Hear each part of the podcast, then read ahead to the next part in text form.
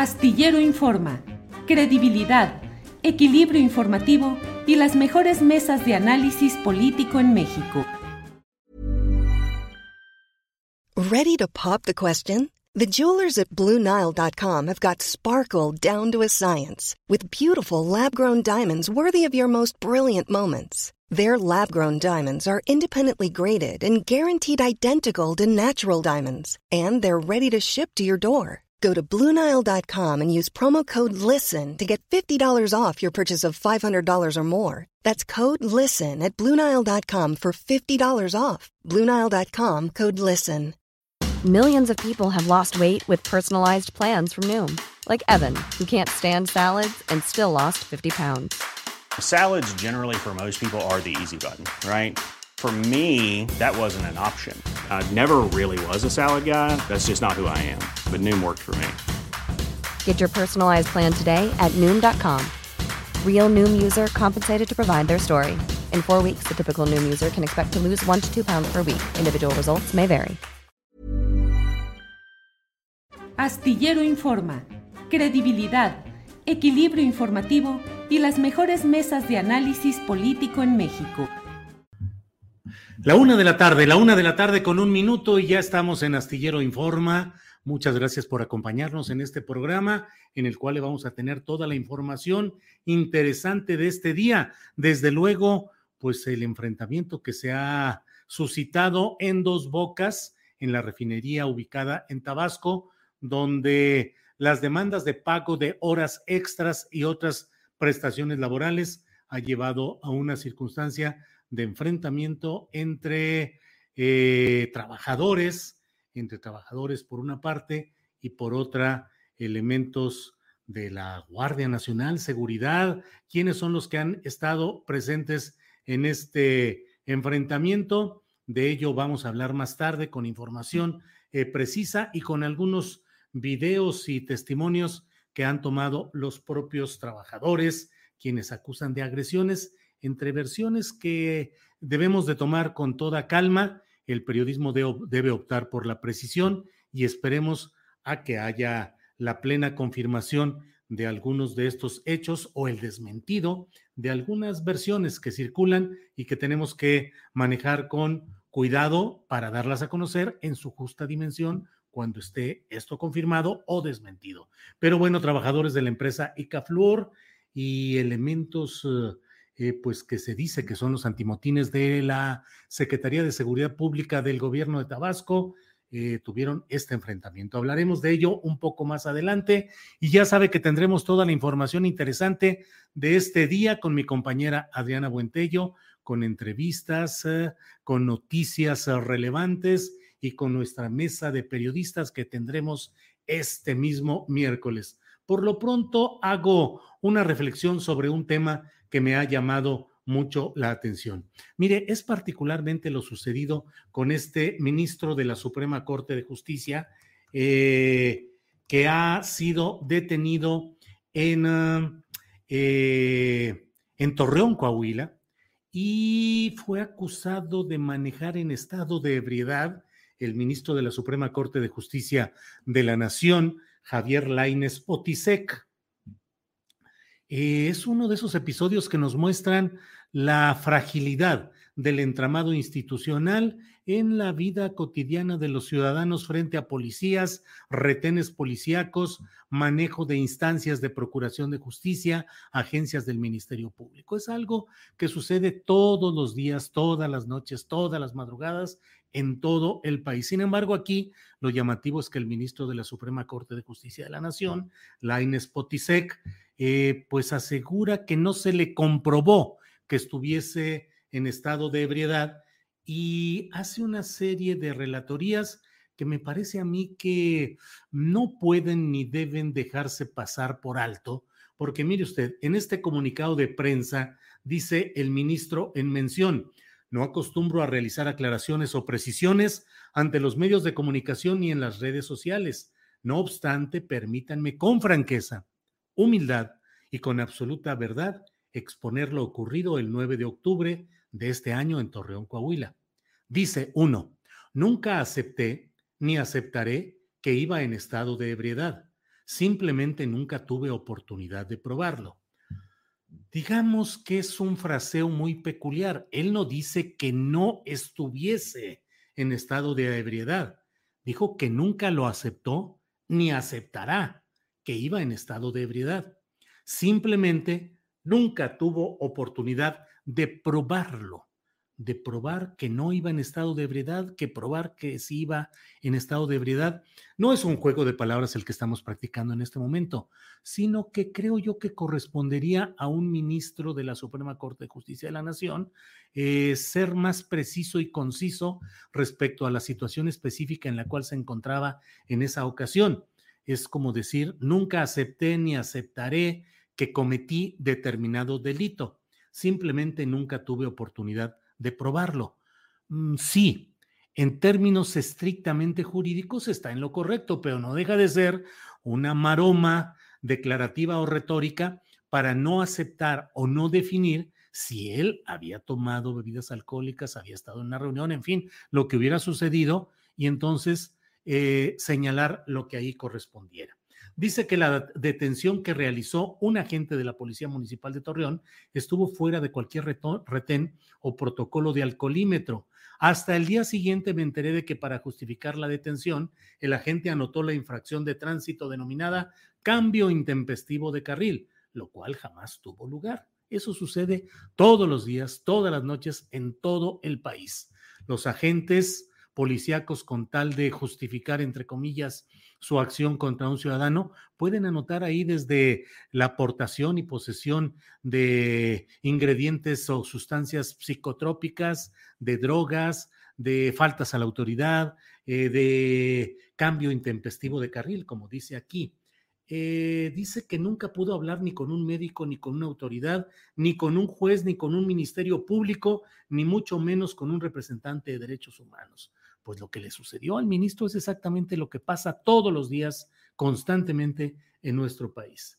Dice que al día siguiente, siguiendo las instrucciones que les dieron, sus familiares realizaron el pago de 6.500 pesos, comillas, únicamente en efectivo, y a pesar de la solicitud expresa, les negaron cualquier recibo o comprobante.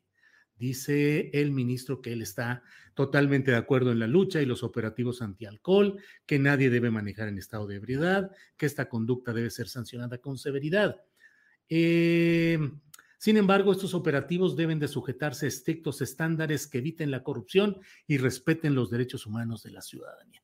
Digamos que hasta ahí el relato puede ser relativamente aceptable. Muy bien, eh, él no le probaron, que fuese en estado de ebriedad, ni lo niega, ni lo afirma, simplemente dice, no me lo probaron. Y narra lo que sucede con tantos mexicanos todos los días a todas horas, eh, que no pudo tener acceso ni a médico, ni a autoridad, ni a un juez, ni a Ministerio Público, ni a un representante de derechos humanos, que le virlaron 6.500 pesos, que lo extorsionaron, pues, eh, sin recibo, que así fueron entregadas y que, sin embargo, dice, a pesar de que en las publicaciones realizadas se dan a conocer todos mis datos personales en flagrante violación a la protección que la ley otorga a los mismos, he decidido no presentar ninguna denuncia. No tengo absolutamente nada que ocultar ni de qué avergonzarme.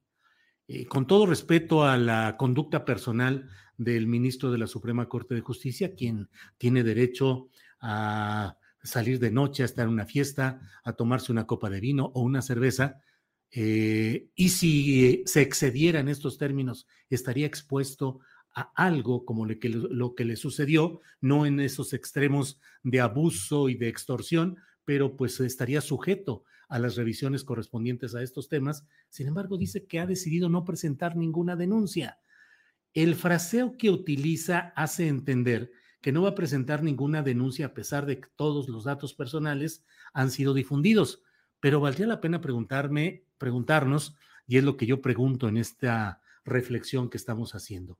¿No debería este ministro iniciar una acción judicial fuerte, firme, absoluta para denunciar y para castigar este tipo de cosas?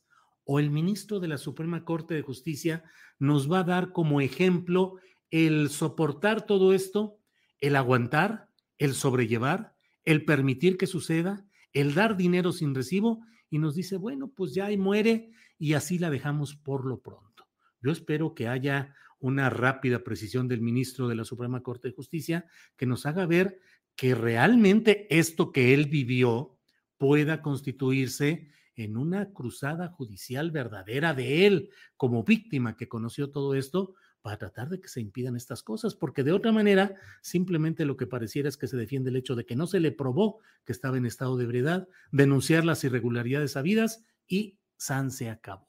Esperemos que en la propia Suprema Corte de Justicia de la Nación se nos envíe a los mexicanos el muy necesario mensaje de que en esos lugares de privilegio y donde se puede realmente intentar que se aplique la justicia, se inician y se desarrollan acciones verdaderamente justicieras y no se quede esto solamente en un boletín de prensa que dice pues que no se probaron las cosas, que sucedieron estos abusos, que no habrá una denuncia, al menos por cuanto a la eh, violación a la protección de sus datos personales. Esperemos que este ministro de la Suprema Corte de Justicia, Javier Laines Potisek, dé el ejemplo y que emprenda las acciones que su investidura obliga a que las realice para ejemplo nacional.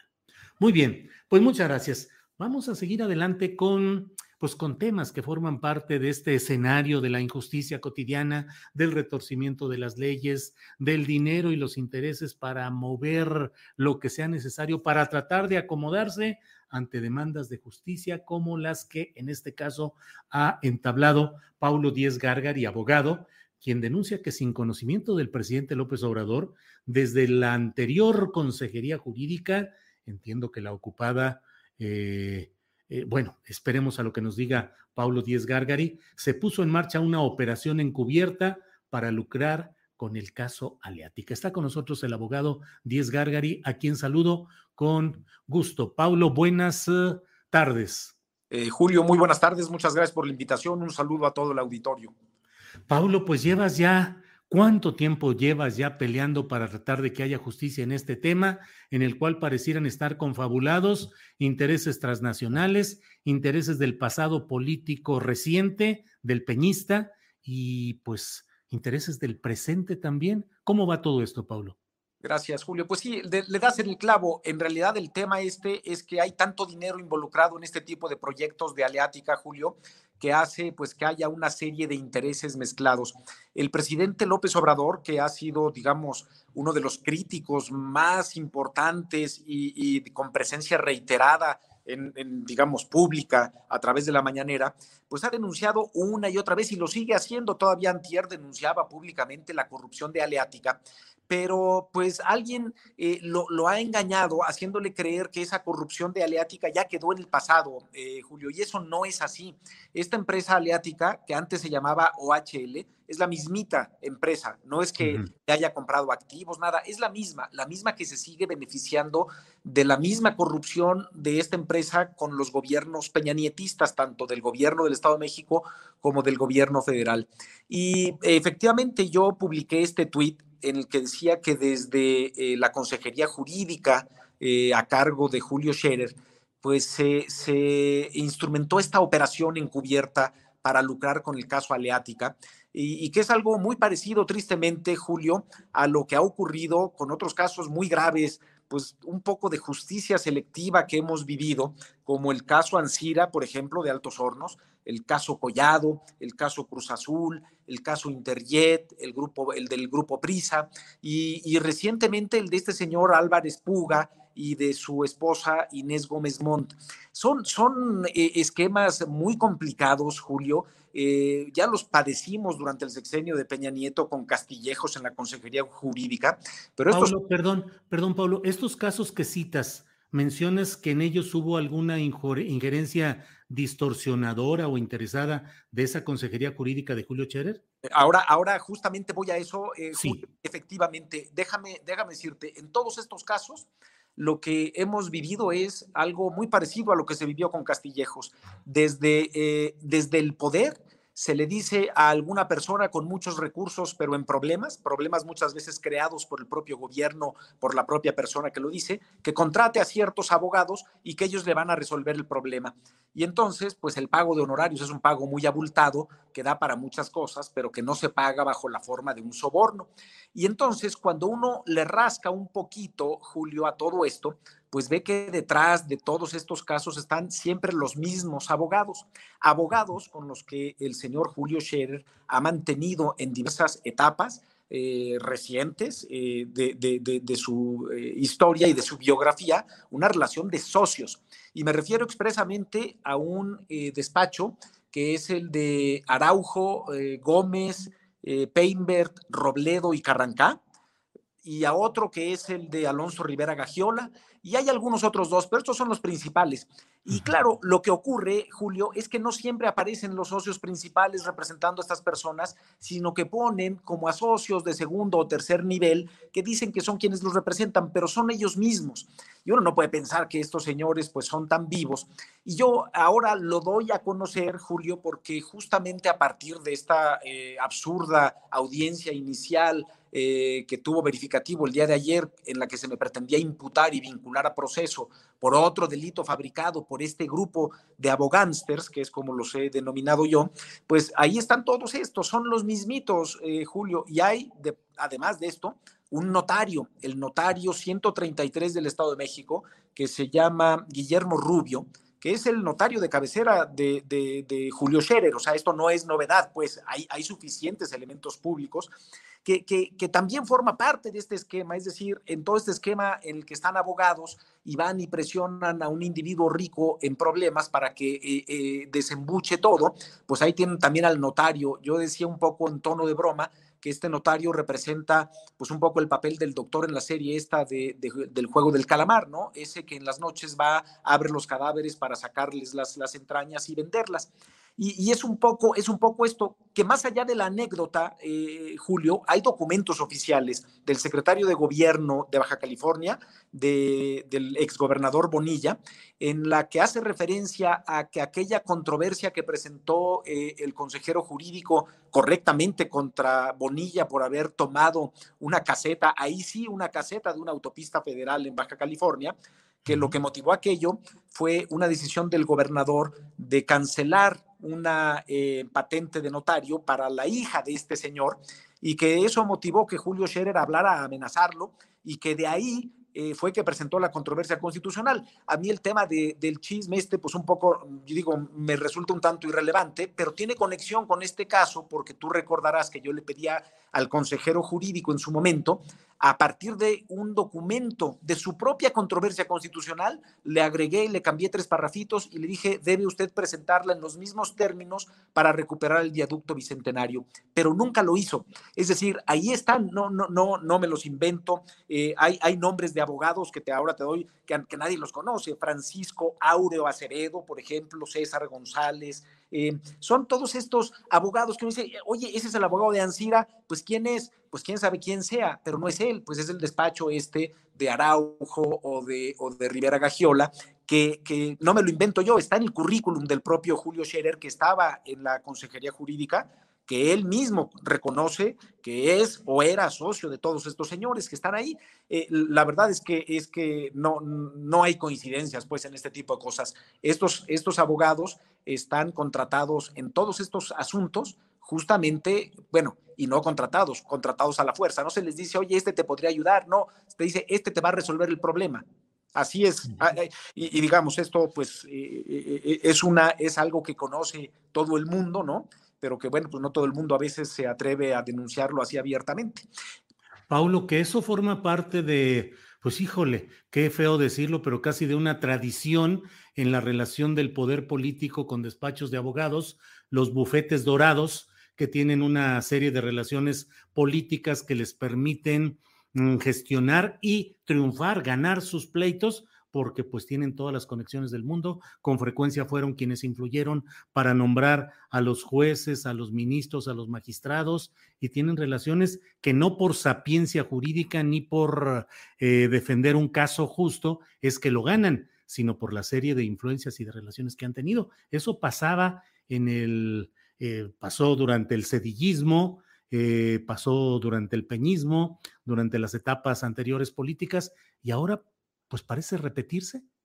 Pues eh, lo, que es triste es eso, Julio, efectivamente, no es que nos estemos sorprendiendo de que sea algo nuevo, es que pensamos que era algo que debería haber ya quedado en el pasado. Eso sí debería haber quedado en el pasado, pero no ha quedado en el pasado. Y por eso yo le insisto una y otra vez al presidente, pues desde mi Twitter, porque no tengo otra. Eh, ojalá que algún día me haga caso. Le digo, le están mintiendo, señor presidente, la corrupción de Aleática no ha terminado, no terminó con Peña Nieto. La corrupción de Aleática sigue aquí, la seguimos pagando, Julio, y la vamos a seguir pagando si no hacemos algo para corregirla pronto. Pero algunos, y, en este caso debo decirlo así abiertamente, porque así es, eh, eh, el exconsejero jurídico pues engañó al presidente. El presidente una y otra vez sale a denunciar públicamente la corrupción de OHL, pero eh, parece estar convencido, Julio, de que eso ya quedó en el pasado. Y dices, no, no, no, es la misma empresa, se sigue beneficiando de esto. Y, bueno, pues ahí está, y esa es mi batalla, ahí he estado yo, y ahí voy a seguir peleando. Me parece que es una batalla ciudadana muy importante y que no, y que no puedo pues, simplemente decir, pues ya me voy porque me fastidian mucho estos, ¿no? No, no, no creo que los ciudadanos debamos rendir la plaza frente a los corruptos y creo que debemos pues hacer público esto, Julio, porque efectivamente no es que nos sorprendamos, esto, esta, estas relaciones promiscuas entre el poder y, y algunos profesionales, como abogados en este caso, pues siempre han existido pero de verdad algunos pensábamos que, que, deberíamos haber empezado allá a dejar esto atrás, ¿no? y, que, y, que, una nueva administración que ha generado tanta expectativa y que, y que, y que además tiene esta gran oportunidad de hacer cambios de importancia en el país, pues no, no lo haga porque, porque algunos, algunos este, mantienen estas conductas del pasado, me parece lamentable, ¿no? Pablo, esta es una parte del, del problema. La otra, la Secretaría de Comunicaciones y Transportes a cargo de Jorge Arganis, ¿cuál ha sido su comportamiento respecto a este tema por el cual tú has estado luchando durante años? Bueno, pues eso es, una vergüenza lo que ocurre con la Secretaría de Comunicaciones, eh, Julio, porque tú recordarás que hace pues aproximadamente un año, con, acompañado de un grupo de ciudadanos, iban algunos legisladores del Estado de México, pues eh, decidimos recuperar el viaducto bicentenario y ponerlo a disposición del secretario Arganis eh, exigiéndole que cumpliera su función y que recupere ese viaducto bicentenario en beneficio de la nación sin derecho a indemnización para Aleática, porque no tiene concesión de la Secretaría de Comunicaciones y Transportes, Julio. Y la actitud del señor Arganis, pues es la de no hacer nada. Esta actitud que es tan dañina y que es la que más beneficia a los corruptos, eh, eh, Julio, lo que, lo que beneficia a los corruptos es la inactividad, el silencio y la opacidad y por eso ahí florecen también los negocios de la corrupción, ¿no? Claro. ¿De qué te están acusando ahora y en qué fase va esa acusación, Paulo? Te lo digo si prometes no reírte, eh, eh, Julio, pero mira, eh, de, lo poco que he leído, porque apenas ayer me enteré, yo no conocía la carpeta de investigación, entonces ayer apenas obligados por el juez me la tuvieron que entregar, pero el primer delito por el que estos señores me denuncian es el de ultrajes. No es broma. Ultrajes. Por haber. ¿Quién eh, acusa? ¿Cómo? ¿Quién acusa? La empresa Aleática. Aleática. ¿Y, en qué consisten los ultrajes, Julio? En ofender y despreciar al gobierno del Estado de México, a su policía y a su gobernador. O sea, es, es, vergonzoso, pues, eh, Julio, pero es que estos eh, señores ni siquiera trabajaron en la denuncia. Lo que pasa es que tenían todo armado para vincularme a proceso, incluso dictarme una prisión preventiva, todo al vapor, todo en lo oscurito. Pero bueno, pues eh, el, se les hizo bolas el engrudo y hoy estamos tratando pues, de que esto se conduzca por el camino de la legalidad. El siguiente es el de provocación de un delito. estos señores suponen que el hecho de que hayamos que yo haya llamado a los ciudadanos a que eh, participáramos en un ejercicio democrático, pacífico, constitucional, para exigir eh, eh, que la nación recupere o que las autoridades recuperen un bien en beneficio de la República, es un delito. el otro es que hago apología del delito o de un vicio en mi cuenta de Twitter. O sea, un vicio, no sé a qué se refiere, no, no, no, no, no lo entiendo. Y el último es el de extorsión, bueno, eh, el de ataque a las vías de comunicación, que, pues incluso si alguien ve mi cuenta de Twitter, pues se podrá dar cuenta ahí de que los únicos que obstaculizaron la vía ese día fueron ellos mismos los que me denuncian, pero lo ligan con una supuesta extorsión, como si los ciudadanos hubiéramos ido ahí a exigirle a Aleática que hiciera algo por nosotros. No, lo que le exigimos es a la autoridad que obligue a estos señores a devolvernos lo robado, Julio. Y eso es lo que seguimos esperando del señor Arganis, que algún día de estos dé señales de vida y cumpla su función, ¿no? Esta denuncia ante la Fiscalía General de Justicia del Estado de México. Ellos la promovieron, es decir, la presentó Aleática ante la Fiscalía General de Justicia del Estado de México, en donde la relación de estos abogados con el fiscal y el, y el, vicefiscal, pues es una relación bastante promiscua también, eh, Julio. Yo lo exhibí y lo denuncié en mi cuenta de Twitter desde hace algunas semanas y hoy lo confirmamos. El vicefiscal, que es el que más empuja esto, eh, es un señor de apellido García eh, no, recuerdo exactamente el apellido, pero fue subalterno de uno de estos abogados del despacho que te decía, de eh, Alejandro Robledo Carretero durante muchos años en la entonces Procuraduría de Justicia del Distrito Federal, bajo, eh, digamos, la subsecretaría o la subprocuraduría de Víctor Carrancá, que es otro eh, socio de Araujo, de Robledo, de, de Peinberg y, en su momento del ex consejero jurídico, ¿no? Es, decir, eh, está todo armado, pues este, este es un nuevo eh, intento por fabricar un delito en mi contra, tan burdo o más como el de la siembra del arma, Julio, no, no es broma, es, es, vergonzoso y ofensivo ver incluso que la carpeta pues está tan mal armada, ¿no? Bueno, que, que, que, me acusen pues de, de, ofender y de despreciar al gobernador, ¿no? Paulo, pero finalmente esto es un proceso, eh, entiendo que pospusieron una audiencia, pero puede haber, digo, hay el riesgo de una orden de aprehensión en contra tuya. Bueno, de orden de aprehensión no, porque para eso necesitarían que yo me ausente. Han tratado de eh, amedrentarme para que yo no me presente y entonces hacerlo, pero yo voy a presentarme a todas las audiencias a las que me citen, eh, Julio, y, reitero aquí, van a ser un ridículo espantoso. Eh, es el 4 de noviembre, yo ahora ya tengo acceso a la carpeta de investigación y voy a, presentar una cosa de una contundencia que van a quedar exhibidos y avergonzados todos estos señores. Y como no confío ni en la Fiscalía y tampoco eh, en términos generales en los tribunales del Estado de México, aunque hay algunos buenos jueces, antes de hacerlo, Julio, yo voy a a, públicamente distribuir mis, mis pruebas y, con mucho gusto, si tú me lo permites, también te las haré llegar a ti para que si lo consideras apropiado, pues lo puedas compartir con tu auditorio, para que este es un asunto de interés público, que la opinión pública, que los ciudadanos y ciudadanas sepan qué es lo que está ocurriendo, cuáles son mis pruebas y, no puedo exhibirlas de la contraparte porque estaría violando eh, probablemente algún deber eh, procesal, pero las mías las puedo dar a conocer cuando se me dé la gana y siempre las voy a dar a conocer antes de presentarlo. Eh, Paulo, alguna de las personas que están leyendo, que están en el chat de esta entrevista, nos dicen exactamente cuál es el tema, el tema relacionado con el viaducto bicentenario, con OHL eh, otras personas les contestan y les dicen ahí el, problema del peaje, de los contratos corruptos, de todo lo que ha sido OHL y ahora Aleática.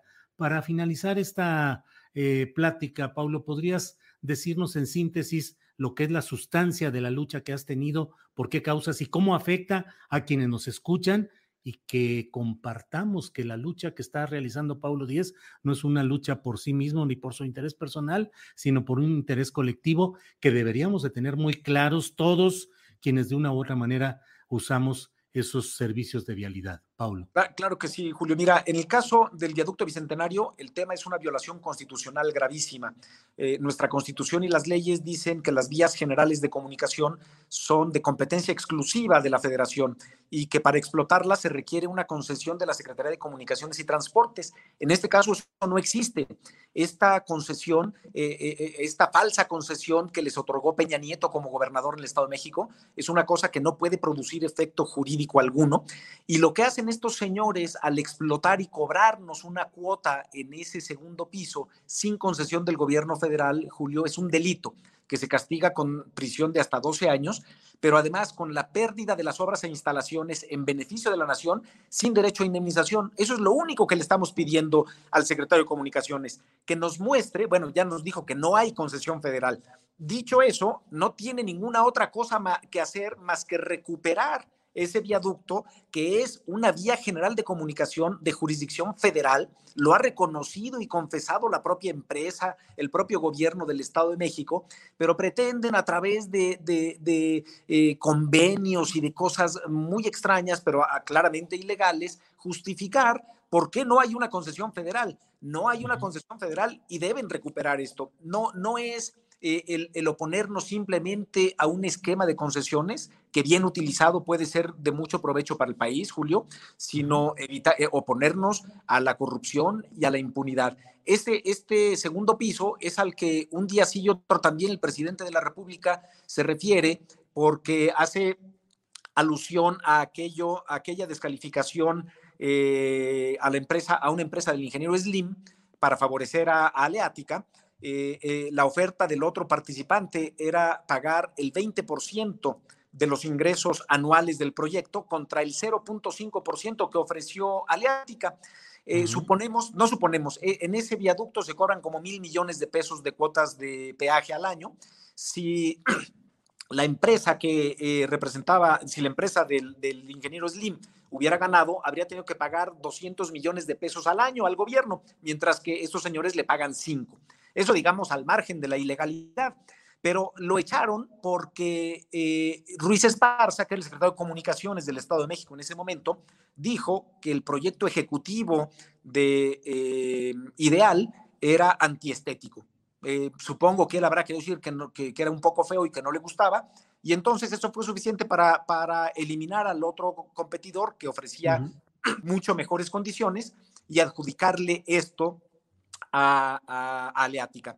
Esa es la realidad. Hay muchos otros aspectos, pero me gustaría a lo mejor pues reservarlos para alguna otra vez que tú me invites, no mezclar temas porque el tema financiero, por ejemplo, es fundamental, pero ese es un poco más complejo y me gustaría no confundir en este momento al, auditorio y en algún momento que tú me invites, me hagas el favor, eh, con un poquito más de tiempo, encantado de la vida les platico, pero creo que habrá que hacerlo por fases, Julio, porque, porque son e, este es, un, e, es el caso de corrupción más grave de la historia reciente del país, no hay duda de eso.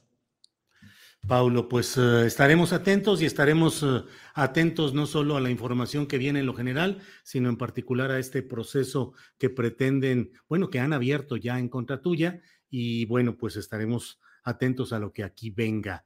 Paulo, y te agradezco mucho la posibilidad de platicar y seguimos en contacto. Muchas gracias, Julio, y un saludo al auditorio. Gracias, gracias. Eh, bueno, pues ha sido el abogado eh, Paulo Díez Gargari quien nos eh, da información muy detallada de lo que él considera que son los vínculos del exconsejero jurídico de la Presidencia de la República, Julio Cherer Ibarra, con ciertos despachos de abogados para influir con ánimo de lucro en sentido de negocio en la resolución o el avance de temas delicados.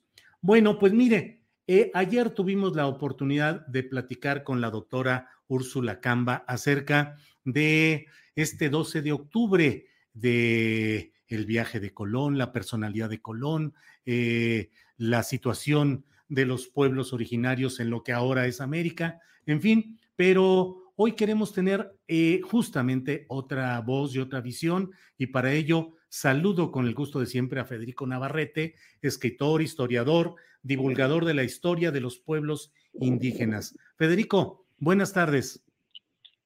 Hola, buenas tardes, Julio. Siempre es un gusto estar contigo. Gracias, igualmente, Federico. Pues estamos eh, todavía con, digamos, la secuela informativa o analítica de lo que significa y representa el 12 de octubre. Ayer platicamos con la doctora Úrsula Camba, quien, entre otras cosas, nos decía que no es necesariamente el momento de mm, eh, pretender cargar la tinta para un lado o en otro en la revisión de la historia a la luz de lo que hoy sabemos y lo que hoy vemos, que debe buscarse también la unidad y la integración de los puntos de vista. ¿Tú qué has, cuál es tu reflexión sobre este 12 de octubre, Federico?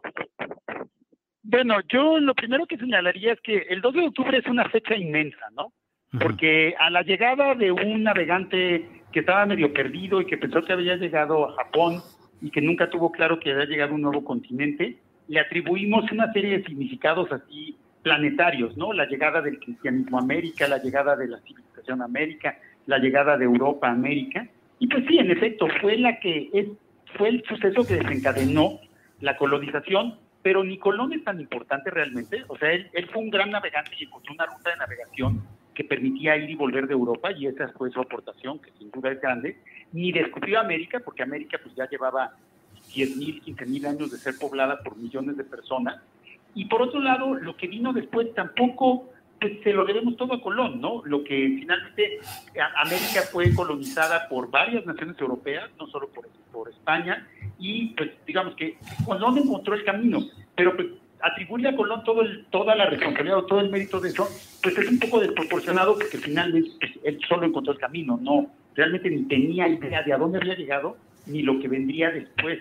Entonces, lo que ha sucedido es que la fecha como que le ha dado esta, esta importancia de como de la llegada de, la incorporación de América a la historia europea, pues en los últimos 30 años ha sido crecientemente rechazada por los pueblos indígenas, por los movimientos de resistencia indígena, por, por las movilizaciones, muchas movilizaciones populares en América, porque justamente lo que rechazan es ese proceso de 500 años que para los indígenas, que para los afroamericanos, pues ha significado despojo, ha significado genocidio, ha significado pérdida cultural, ha significado esclavización, ha significado pues una, una causa gigantesca de, de sufrimientos realmente, ¿no? Y los, y los beneficios que los hispanistas pretenden haber dado, pues son bastante relativos si tomamos en cuenta todo lo que se llevaron, digamos, desde las riquezas hasta la vida de millones de personas.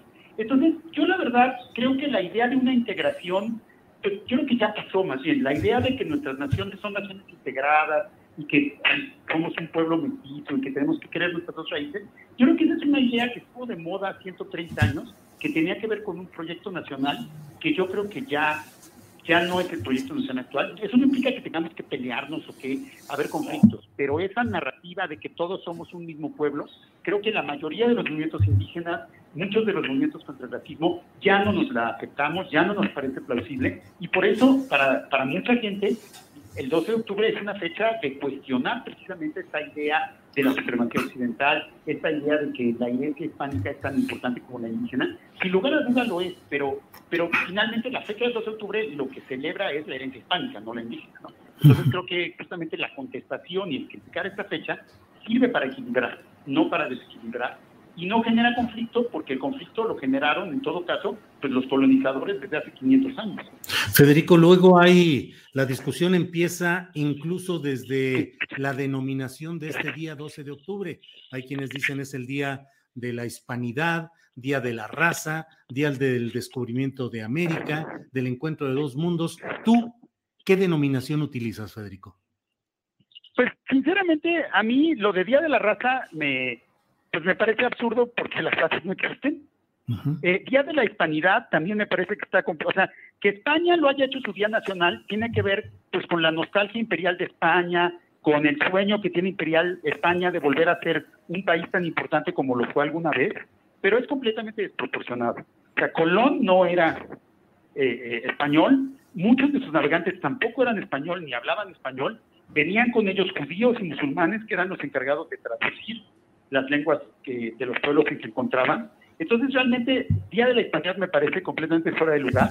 En todo caso, pues, día, el encuentro de dos mundos también es una fórmula que ha sido criticada, porque pues, finalmente lo que hace es que niega la violencia que hubo, ¿no? La conquista, la destrucción de culturas, el genocidio. Entonces, yo creo que a mí, sinceramente, me gusta cada vez más 500 años de resistencia indígena, que es de alguna manera el nombre que le pusieron los movimientos indígenas cuando se cumplieron los 500 años, justamente en 1992, hace casi 30, y, realmente el, sentido de la fiesta cambió en 92, porque empezó siendo una fiesta en que los españoles se celebraban a sí mismos y era el día de, era el descubrimiento.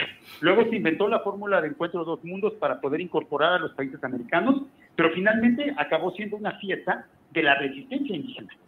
Y eso es lo que ha sido en los últimos 30 años. Por eso es, la, es el día en que se tiran los monumentos de los conquistadores y los colonizadores españoles, como un símbolo de la resistencia indígena precisamente. Federico, ¿y esa resistencia indígena, ya que hablamos de ella, es una resistencia indígena que se ha mantenido en la marginalidad, que ha ido creciendo, que tiene perspectivas de triunfar históricamente, o solo es eh, un movimiento de mantenerse en lo que hay y no poder avanzar más? Bueno, creo que ese es el problema del término resistencia, que a veces ofrece una idea de pasividad. Pero realmente yo recuerdo lo que dice una, una frase que se encuentra en el Museo Smithsonian de Estados Unidos, en Washington, en Estados Unidos, en el Museo Smithsonian de los Indios Americanos. Hay una frase muy bonita que dice que la, la capacidad de supervivencia, resistencia y adaptación que han tenido las poblaciones indígenas de América después de la llegada de los europeos, eh, por encima de epidemias, por encima de genocidios, por encima de la intolerancia religiosa, de la violencia, de la esclavización, del despojo de tierra, el que hayan sido capaces de sobrevivir y sigan existiendo hoy transformadas, modernizadas, pero igualmente naciones indígenas que nadie puede negar, es una de las grandes hazañas de la historia de la humanidad. Y creo que en ese sentido, creo que la resistencia indígena sí es un elemento esencial de la historia de México, de la historia de toda América, y que la riqueza cultural de nuestros países, la pluralidad étnica de nuestros países, se debe a la resistencia, a la, a la decisión y a la capacidad que tuvieron los pueblos indígenas de resistir los embates de la colonización, se debe también a la inmensa creatividad y la valentía de, los, de las personas traídas como esclavas desde África, que pudieron construir una nueva cultura, que es la cultura afroamericana, y que la cultura afroamericana y la cultura amerindia son realmente las grandes aportaciones de América a la historia universal. No la cultura hispana, que es finalmente una copia de la europea, sino las realmente originales son las amerindias y las afroamericanas. Y que creo que eso es lo que tenemos que celebrar en estos 500 años. Y no son culturas que pertenezcan al pasado, son culturas que siempre han sido capaces de definir su futuro. Finalmente, buena parte de la democratización de este país se lo debemos a los artistas. Y finalmente, no es en vano que, que, la, que buena parte de la cultura popular de nuestra América venga precisamente de la cultura afroamericana y de las culturas amerindias, ¿no? Entonces realmente creo que eh, en estos días lo que debemos celebrar es esa gran hazaña histórica que ha sido la capacidad de los pueblos indígenas y los pueblos afroamericanos a resistir la colonización y a sobrevivir y a seguir siendo vivos y a seguir teniendo futuro después de cinco siglos de persecuciones, opresiones, despojos, racismo, y todo lo que han padecido. Federico, agradeciéndote la oportunidad de platicar y para ir cerrando esta entrevista, te pregunto, eh, en específico, y aunque ya nos has dicho pues que Cristóbal Colón ni era, eh, no fue un factor tan importante en todo esto históricamente sucedido como ahora se trata de plantear, pero ¿cuál era la personalidad en sí de, eh, de él? Hay quienes señalan que era una persona ambiciosa, mezquina, abusiva, señalen en algunos casos algunos de los abusos graves que habría cometido en las tierras que luego serían América. ¿Cuáles son los datos que se tienen de este personaje que ha llevado en algunas partes del mundo al derribamiento de sus estatuas y en un caso como la Ciudad de México al retiro de un lugar eh, muy destacado en términos viales como es Paseo de la Reforma para pasar su propia estatua a otro lugar. Era un personaje, Cristóbal Colón, por, para recordarlo medianamente bien o, reprobable. Pues mira, es, difícil hacer esos juicios sobre cualquier persona, no, no podemos decir que alguien es bueno, o malo, podemos ver sus acciones y, juzgar sus acciones, ¿no? este, Cristóbal Colón, lo mismo que Hernán Cortés, era un esclavista, que capturó, vendió, violó y abusó de, las, de los cuerpos de una cantidad indeterminada de indígenas y de africanos.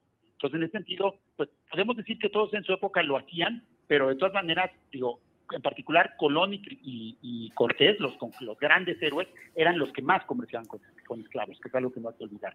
Por otro lado, Colón era un hombre pues, que era un gran navegante, sin lugar a dudas, tenía una gran experiencia en navegación y su real talento fue encontrar estos naviajes, es decir, encontrar la ruta tanto de ida como de regreso. Pero por otro lado, no era un buen cosmonauta. O sea, Colón no era, no fue un descubridor, porque como bien señaló Edmund Gorman, Colón nunca se dio cuenta que había llegado a un continente desconocido siempre pensó que había llegado a Y en ese sentido tenía una mentalidad más bien pues medieval, él soñaba con hacer una cruzada por rescatar Jerusalén y, cuando lo vemos como el, de alguna manera el, el, descubridor, el iniciador de un nuevo mundo, eso no es cierto. Colón tenía la espalda volteada a las cosas nuevas que había encontrado, porque todo lo veía con los lentes de su visión del mundo medieval de su visión del mundo católica y de su visión del mundo tradicional, digamos. Entonces realmente no era un innovador, fue, una, fue un navegante talentoso, pero no era, ningún, no era ningún genio que estuviera revestimiento nuestra visión del mundo para nada, ¿no? Y por otro lado, pues el, realmente el que le puso nombre al continente y el que descubrió que era un nuevo continente, bueno, se dio cuenta que era un nuevo continente, en todo caso fue Vespucho, Américo Vespucho, que quizá no era tan buen navegante como Colón, pero era mucho mejor geógrafo. Entonces, pues son claroscuros, ¿no? Pero definitivamente a mí me parece que no es un personaje que merezca ser celebrado con la dimensión que se le ha atribuido, que, y que y en ese sentido saludo que se le que se le quite de reforma, porque yo creo que las estatuas de los esclavistas no tienen lugar en ningún eh, espacio público de nuestro país.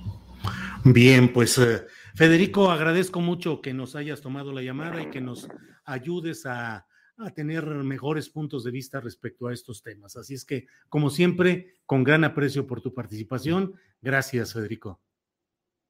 Gracias, Julio. Y siempre es un gusto participar en las polémicas. Muy bien. Gracias, Federico, y seguiremos en contacto. Hasta luego. Gracias. Hasta luego. Bueno, pues um, eh, eh, eh, vamos, vamos ya, vamos con un reportero de Tabasco para ver qué es lo que está sucediendo allá en este incidente, en lo que ha sucedido.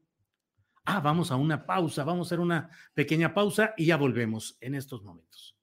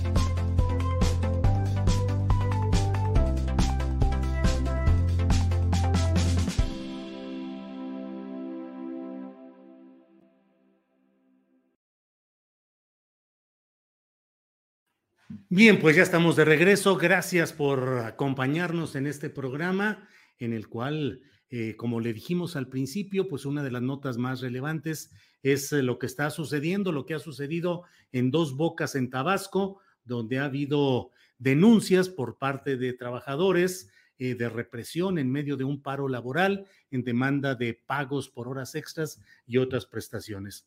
Está con nosotros en unos segundos, va a estar Miguel Sarracino, reportero de Noti 13 Tabasco, quien nos va a dar un reporte acerca de lo que está sucediendo en, en este terreno. Así es que en cuanto Andrés me diga que está listo todo, eh, vamos a ponerlo eh, en lo que está sucediendo pues en esta entidad en un tema muy delicado, porque usted sabe que en estos momentos hay una gran discusión acerca, pues, de todas las reformas y los proyectos encabezados por el presidente López Obrador, y aquí o hay una falla administrativa, un problema laboral, un problema local mal atendido y mal gestionado con agentes antimotines que eh, atacaron a estos trabajadores, o bien veremos qué es lo que sucede y qué es lo que se está dando eh, en todo este terreno. Em, pero bueno, estamos enlazando ya ahora al reportero Sarracino para ver qué es lo que está sucediendo por allá. Em, bien, Estamos ya listos. Miguel Sarracino. Miguel, buenas tardes. Muy buenas tardes, Julio. Te saludo desde el municipio de Paraíso, Tabasco, para darte detalles de lo que ocurrió en el transcurso de esta mañana de hoy miércoles, eh, aquí en Dos Bocas Paraíso, donde se está realizando la obra eh, de la refinería.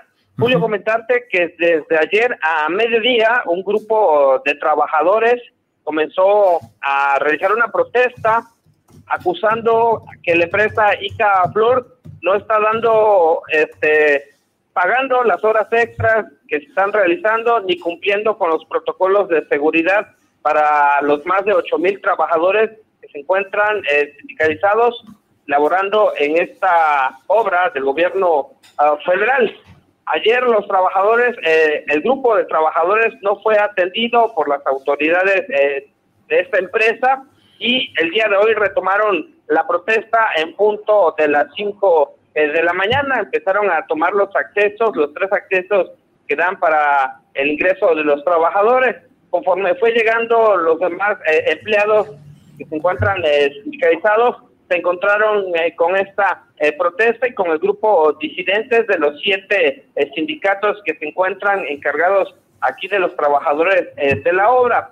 Esto ocasionó un enfrentamiento entre quienes estaban a favor de la protesta y quienes querían ingresar a laborar, quienes no se encuentran pues no, o no tienen ninguna inconformidad ante esta situación y este enfrentamiento que hubo tuvieron que intervenir los elementos, eh, Julio, de la Secretaría de Seguridad y Protección Ciudadana eh, de Tabasco, quienes con gas eh, lacrimógeno y a punta eh, de pistola de, goma empezaron pues a tratar de dispersar el conflicto que se fue presentando. De manera extraoficial, Julio, comentarte, hay un total de 15 personas lesionadas, entre ellas personas eh, disidentes que estaban en la protesta y quienes estaban realizando alguna actividad en, la obra.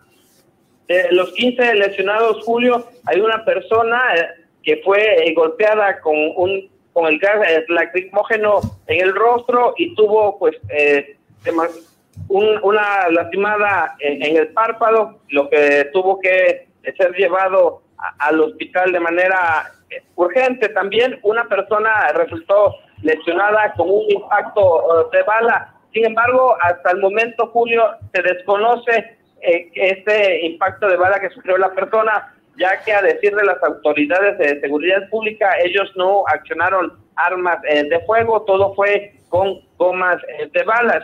Algunos trabajadores quienes lograron salir del conflicto y que estaban pues a la espera de volver a ingresar a laborar, señalan que las personas que estaban realizando la protesta iban armados algunos y otros cargaban eh, tubos y varillas, con lo cual golpearon a los propios compañeros que querían trabajar el día de hoy y esta protesta pues no pudieron eh, realizarlo. Hace unos momentos eh, ya todo se encuentra en calma, los manifestantes fueron dispersados por los elementos de seguridad pública y las actividades al interior eh, de la refinería se encuentran ya realizando de manera normal, sin embargo, no todos los trabajadores eh, pudieron ingresar a laborar este día. Las instalaciones, Julio, se encuentran resguardadas por elementos de la Secretaría de Seguridad y Protección Ciudadana de Tabasco, los dos eh, puntos de acceso que tiene esta, esta obra, y al interior también hay elementos de la Secretaría de Marina.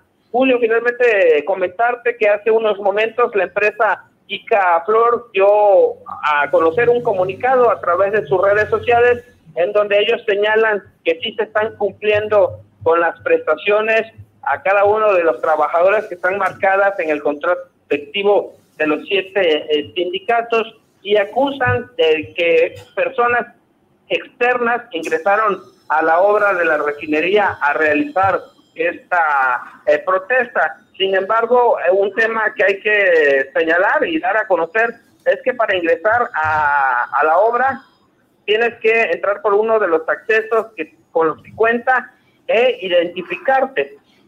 Si no, no te dejan eh, pasar a, a, los trabajos que se están realizando, Julio.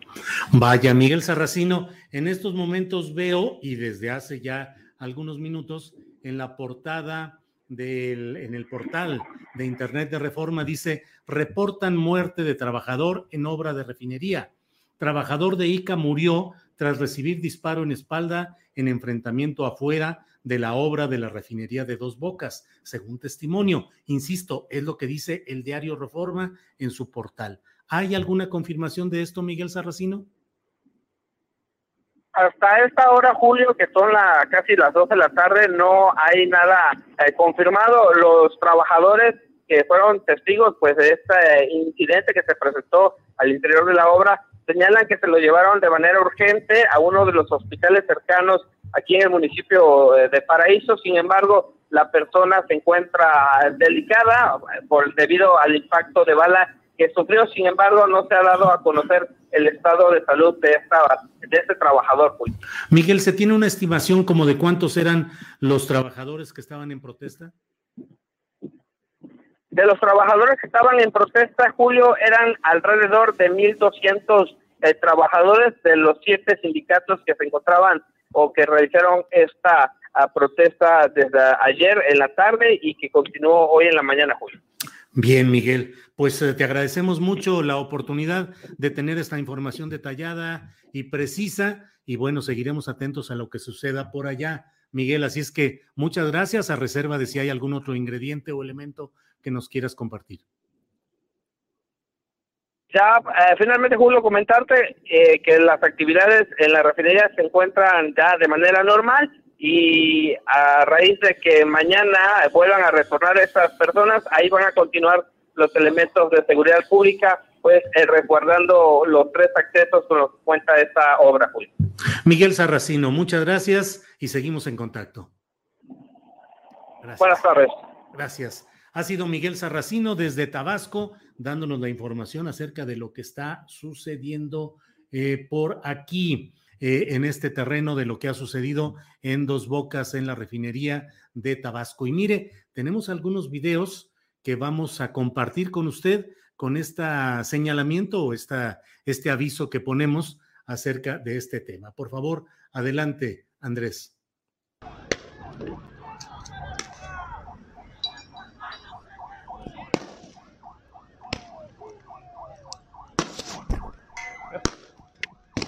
Estás grabado, culo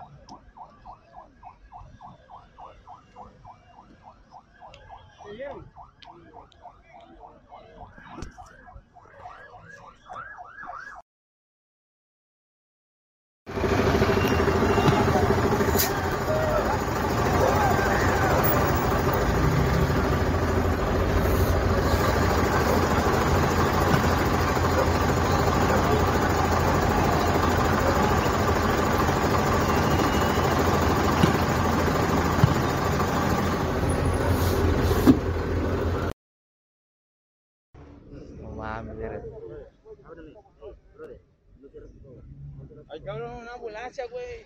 una ambulancia. Una ambulancia.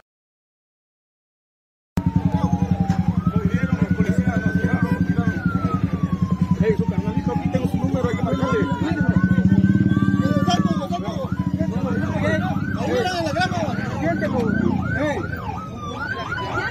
Bueno, grábelo, Diego,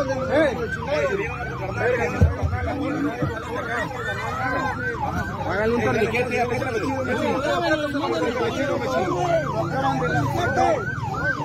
Grábalo, grábalo.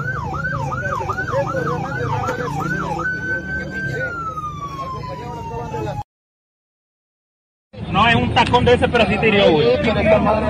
Levanta, levanta, levanta en la playa. en la playa. Sí, güey, no pongas el brazo, la mano, güey, quita la mano. Quita la mano, hay que tomarle foto. Te lo voy a poner en el, Bueno, los videos sobre este enfrentamiento en dos bocas fueron tomados por los propios trabajadores o partícipes de los hechos y difundidos en redes sociales. El material fue verificado por varios periodistas de la entidad a los cuales consultamos. Sin embargo, hay que tomar con reservas dicho material que no fue captado específicamente por reporteros, sino por los propios trabajadores. Hacemos esta observación porque, insisto, hemos verificado con periodistas eh, presentes en, los hechos y que estuvieron ahí viendo cómo se desarrollaban, lo que la autenticidad, la veracidad de estos videos, y nos dijeron que así era, pero bueno, finalmente fueron tomados por los propios trabajadores o partícipes en los propios hechos. Sí, pues sí, eh, ya, ya está, eh, limitaron la monetización de nuestro programa, lo sabíamos, lo analizamos y lo decidimos así. Decidimos que teníamos que pasar estos videos, que era importante darlos a conocer a sabiendas todo el equipo, la tripulación astillero, de que correríamos este riesgo de la desmonetización, pero es imposible, era imposible no dar a conocer estos videos y estos datos y estos hechos, pues en su realidad. Finalmente, eh, así es que bueno, pues tal como lo preveíamos y tal como lo sabíamos, ha sido ya desmonetizado nuestro programa eh, por YouTube, que nos avisa que eh, el contenido no es apto para todos sus anunciantes. Pero como le reitero, pues es una decisión que asumimos, el de poner estos videos a sabiendas de que podría suceder esto tal como sucedió. Así es que bueno, pues seguimos adelante. Eh, vamos, uh, vamos a entrar en unos segunditos más ya con nuestra mesa de periodistas. Tenemos ya a dos de nuestros compañeros, son las dos de la tarde y es un momento extraordinario para que empecemos puntuales. Así es que saludo a, a, Alberto Nájar, quien ya está por ahí. Alberto, buenas tardes. Hola Julio, ¿cómo estás? Buenas tardes. ¿Cómo estás, Salvador? ¿Cuánto tiempo sin verte? Alberto, mucho, mucho gusto, igual, mucho gusto de verte. Julio, pues otra vez aquí, un gustazo que me, nos invites por acá. Al contrario, Salvador, muchas gracias de que estás por aquí y que podemos ir platicando en lo que se asoma de ratito Arturo Cano, quien debe estar por llegar ya a nuestro a, nuestra mesa de periodistas. Salvador Frausto, ¿cómo ves eh, este tema de lo sucedido en estas horas recientes en Tabasco? Eh, una eh, acometida de policías contra trabajadores que dicen estar en exigencia de prestaciones laborales, de pago de horas extra, y bueno, pues se ha dado este enfrentamiento que no deja de tener como contexto, creo yo, Salvador, bajo tu mejor opinión, pues uh, la pugna que hay política, mediática respecto a los proyectos energéticos en general de la actual administración. Se habla inclusive en un comunicado de la empresa de que hubieran sido provocadores o algo por el estilo. ¿Qué opinas, Salvador? Así es, Julio. Bueno, pues es como llamamos en las reacciones una noticia en construcción Ahorita hay eh, eh, distintas versiones eh, acerca de lo que está pasando por parte de los trabajadores de Dos Bocas, uno de los proyectos emblemáticos del presidente López Obrador, el cual pues, se le ha metido una, una gran inversión, una gran apuesta, además de ser uno de los proyectos más simbólicos de este sexenio, y además en el estado gobernado por López Obrador. Entonces no podemos eh, excluir eh, la posibilidad de que aquí haya mano política en el asunto. Sin embargo, hay que seguir con mucha atención el tema de los heridos, eh, el tema de estos trabajadores que presentan algunas heridas. Salvador, se oye un poco lejano y un poco entrecortado. A lo mejor es cuestión de que te acerques un poco más el, el micrófono del, eh, eh el micrófono o no sé, se escucha un poquito lejano y entrecortado, Salvador. Ahí se me escucha bien, Julio. Ahí se te escucha bien, sí, Salvador. Ok, gracias. Eh, bueno, pues eso, eh, habrá que seguir con atención el asunto de los heridos, pero sin duda lo que llama más la atención es que aparentemente los sindicatos, hay varios sindicatos ahí, cinco, seis, siete sindicatos metidos en el asunto, serían estos sindicatos quienes están agitando las aguas del de, conflicto en dos bocas eh, para eh, pues, lastimar, poner bajo riesgo el, proyecto emblemático del, del gobierno de López Obrador. Ese es uno de los elementos que hay que seguir y la otra es el que les comentaba hace un momento, el asunto de los heridos. Eh, ¿Qué va a pasar con estas personas? quiénes, de dónde salieron las balas aparentemente de gomas, de fuerzas federales, pero si fue Guardia Nacional, si fue Policía Estatal, me parece que hay versiones encontradas sobre estos asuntos hasta el momento.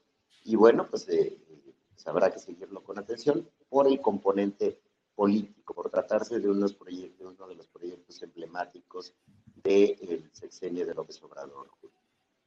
Bien, gracias, Salvador. Eh, Alberto Nájar, ¿qué opinas de este tema que está moviéndose en estos momentos acerca de lo sucedido en Dos Bocas, Tabasco? Alberto Nájar, por favor. Mira, yo coincido con Salvador en el sentido de que tendré, es algo que está todavía en proceso. Hay que revisar con cuidado todo lo que ha ocurrido, lo que las versiones que tenemos hasta este momento que no dejan en realidad algo totalmente claro de qué es lo que ocurre en este momento en la refinería. Em, es, cierto que hay varios sindicatos que están ahí metidos. Sabemos también que algunos sindicatos, sobre todo los corporativos, tienen mucha la tentación de actuar con muchísima violencia eh, cuando existe algún movimiento que no les es favorable. Eh, también es cierto que es, es un, en los proyectos emblemáticos del gobierno del presidente López Obrador y por lo mismo es como un botín, es como una pieza muy apetecida para causar problemas en términos eh, de eh, tratar de evidenciar, pues, al presidente López Obrador. Es que es fácil ver a lo que ocurre en dos bocas, ha sucedido en otros momentos, como una eh, forma de causar ruido, de hacer ruido necesario, inclusive tratar de crear algún conflicto político para pues para el presidente, para el gobierno del presidente López Obrador. Eh, y también es cierto, claro, que no todo necesariamente las ofertas o promesas que pueda hacer el primer mandatario se cumplen a cabalidad. El presidente puede decir que se les paga muy bien, que las condiciones laborales son las óptimas y hasta más, pero del dicho al hecho puede haber algún trecho porque no, es no sería la primera vez que una instrucción presidencial no se acata no se entiende y que algo en el camino sucede y pues resulta contraproducente. Lo que es claro es que eh, está muy incierto todavía el panorama. Eh, me llama mucho la atención la forma en cómo han reaccionado algunos medios de comunicación. Reforma ya se apresuró a dar la versión de que hay un trabajador asesinado cuando no ha habido, eh, que murió pues en el enfrentamiento, cuando no ha habido más versiones más que la suya. Eh, me llama la atención también la rapidez y la forma tan parecida como algunos de los principales opositores eh, y figuras mediáticas de, partidos adversarios al, proyecto presidencial ya están en esta idea, inclusive con frases y clichés y etiquetas ya muy creadas y repetidas. Es decir, el nado sincronizado ya está todo lo que da, están en la alberca olímpica en la, total brazada, eh, lo cual a mí me mueve al sospechosismo porque no dejo de pensar entonces que necesariamente eh, algo, algo que no está muy claro eh, está ocurriendo allí y no correspondería con la realidad. Vi un video que me llamó la atención y que se ha repetido mucho, mucho, mucho por estos personajes y que ha inclusive ha sido como caballito de batalla para tratar de crear esta narrativa de que, eh, de que hay un gobierno autoritario, represor y, represor y dictadura vi un video de un trabajador que va caminando y, varios le dicen, ah, traes un balazo.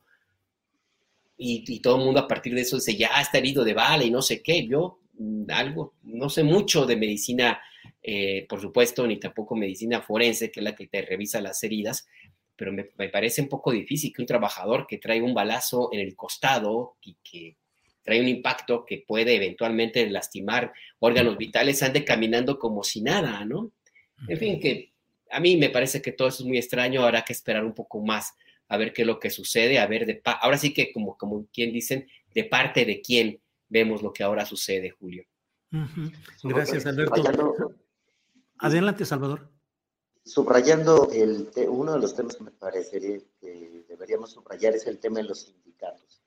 Eh, la agitación de las aguas parece provenir de los sindicatos, a pesar de que eh, insistiría en, el tema de que eh, habrá que no perder atención al probable herido, a los probables eh, heridos y de dónde venían las balas, pero me parece que el asunto está ahí. Habrá que ver el origen de estos, de estos sindicatos que hay entre 5 y 7 eh, sindicatos involucrados. Solo quería subrayar esa, esa parte, Julio. Sí, Salvador. Alberto, que incluso pues con en meses anteriores se dieron luchas muy fuertes de parte de sindicatos de la CTM, creo que también los sindicatos de, de la confederación que dirige Pedro Aces, en fin, diferentes sindicatos peleando por los contratos de la asignación de obras y por diferentes eh, mecanismos de, de, entrar a todo el, el manejo laboral en ese terreno. Muchos intereses ahí que luego suelen dirimirse pues también de manera violenta, Alberto. Sí, bueno, o sea, historias de luchas y de huelgas que se rompen a golpes, a balazos, a de todo lo que quieran, pues hay, México está lleno de eso. Y, y, y, por supuesto que lo que tiene que ver con, con el tema de eh, la actividad petrolera, uh, no, ahí todavía se dan hasta con todo, ¿no? No hay que olvidar las historias de líderes sindicales opositores a los dirigentes el Sindicato de Trabajadores Petroleros, de la República Mexicana, que inclusive algunos en los años 80 fueron inclusive asesinados, ¿no? Opositores al que gobernaba el sindicato en ese entonces, Joaquín Hernández Galicia, La Quina, eh, y como eh, la CTM también tiene, tenía, no sé si sigan activos, seguramente sí, movimientos y grupos eh, de golpeadores, de porros, de rompehuelgas, cómo se dirimen algunas, eh, cómo se resuelven la titularidad de los contratos colectivos cuando en, en, algunos estados de la República. No hay que olvidar, por ejemplo, lo que, lo que eh, intentó ocurrir eh, en Silao, Guanajuato, que si no hubiera sido porque es una empresa transnacional y que está y que hubo ruido en Estados Unidos eh, a propósito del Tratado de Libre Comercio nuevo que se firmó y los acuerdos laborales, seguramente hubiera habido un chanchullo del tamaño del mundo. En fin, que, que sí, los, los, sindicatos mexicanos, los corporativos, sí tienen una historia de violencia y no habría que descartar, como dice Salvador, que las aguas también, o parte de las aguas, se estén moviendo también por ese, por ese lado. Yo insisto, también habría que revisar, hay que preguntarse a quién le conviene, quién está ganando con este movimiento, quiénes hasta ahora han demostrado que están contentos con lo que sucede y cuál es el provecho político y cómo se va a utilizar la narrativa que se construye. Si también revisamos eso, pues podremos encontrar algunas pistas de qué es lo que hay realmente detrás de esto que vemos ahora en Dos Bocas, Julio. Gracias, Alberto Nájar. Bueno, eh, pues eh, otro de los temas, eh, hoy el propio presidente de la República en su conferencia mañanera de prensa habló acerca de quienes están oponiéndose a la reforma eléctrica, entró en algunos detalles y en un cierto momento dijo que los dueños de Oxo mandaban en México.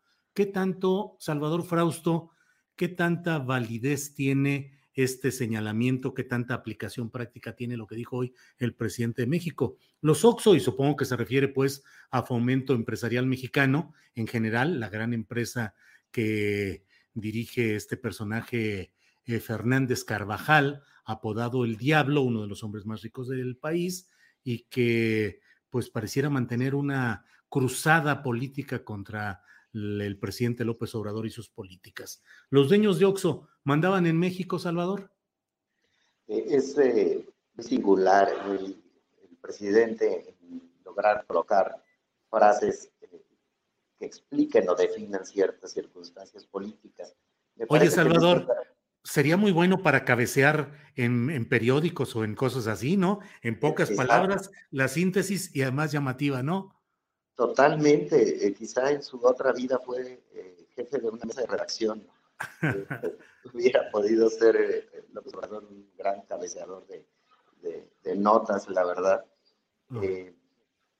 y además tiene un pulso para saber ex explicar los fenómenos políticos con un coqueteo hacia lo informativo, hacia lo que va a interesar que los, la gente y los medios de comunicación entremos en esas discusiones Ahora a mí me llama la atención que es absolutamente claro que el bloque opositor a, al presidente está organizado por una serie de empresarios. Es decir, la alianza de PAN, PRI, PRD, es muy elocuente esta reunión que tienen eh, los presidentes de estos partidos con em, empresarios muy poderosos del país, en los cuales se les ve ahí dialogando y planteando unidad frente a la reforma eléctrica y unidad frente a, los comicios que vienen eh, pronto, ¿no? Entonces tenemos que esta alianza no es un secreto, no es oculto, que para poder armar la alianza PRI-PAN-PRD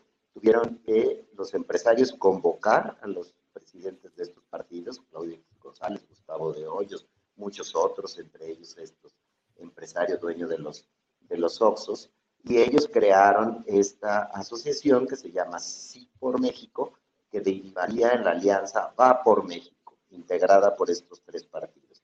Entonces es muy claro que todos estos grandes empresarios, en sus pronunciamientos públicos, en su participación en esta asociación civil Sí por México, en el apoyo que dan a Va por México y en el apoyo explícito a PRI, PAN y PRD, están jugando en un polo de la ecuación. No es algo secreto, es algo público y eh, forman parte del gran bloque opositor del presidente López Obrador. Y ahí están enfrentados. Lo que sí me parece es que van a ir juntos estos tres partidos en alianzas electorales, pero no necesariamente van a votar juntos en las reformas que se van a proponer en los próximos eh, semanas y en los próximos meses. Particularmente en la eléctrica, veo dividido al PRI y eh, no creo, a diferencia de otros, que aunque el PRI vote a favor de la reforma eléctrica del presidente o una parte del PRI así lo haga, eso estropee la alianza electoral para las gubernaturas en disputa del próximo año. Eh, van a saber jugar en los dos carriles el, el PRI, o por lo menos así, así lo, lo, estoy viendo. Pero sin duda, este asunto de que los dueños del Oxxo eh, mandaban en este país es muy cierto, estaban muy cercanos todos los empresarios al gobierno de Peña Nieto y en esta ocasión pues están siendo parte de la oposición al, al, a la llamada 4T, Julio y Alberto. Gracias, Salvador. Eh, Alberto Nájar, ¿los dueños de Oxxo mandaban en México? Cool fact a crocodile can't stick out its tongue. Also, you can get health insurance for a month or just under a year in some states. United Healthcare short term insurance plans, underwritten by Golden Rule Insurance Company, offer flexible, budget friendly coverage for you. Learn more at uh1.com. Hey, it's Ryan Reynolds, and I'm here with Keith, co star of my upcoming film, If, only in theaters, May 17th. Do you want to tell people the big news? All right, I'll do it. Sign up now and you'll get unlimited for $15 a month in six months of Paramount Plus Essential Plan on us. Mintmobile.com slash switch. Upfront payment of $45 equivalent to $15 per month. Unlimited over 40 gigabytes per month. Face lower speeds. Videos at 480p. Active Mint customers by 531.24 get six months of Paramount Plus Essential Plan. Auto renews after six months. Offer ends May 31st, 2024. Separate Paramount Plus registration required. Terms and conditions apply if rated PG. Pues mira, yo no sé si nada más Grupo FEMSA mandaba en México, pero de que era parte de eh, los que se creían propietarios del país, pues sí, sí es cierto.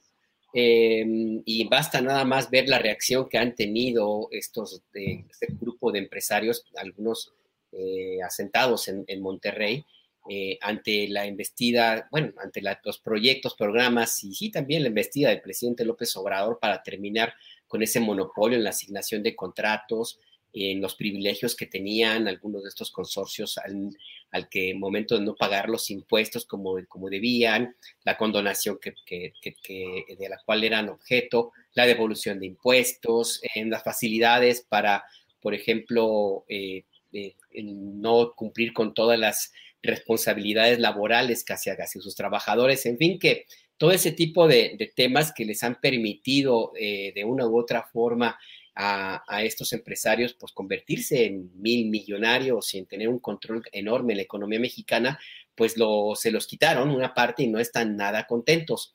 Entonces, pues sí, pues es, muy, muy eh, claro que eh, están en esta, en esta tesitura.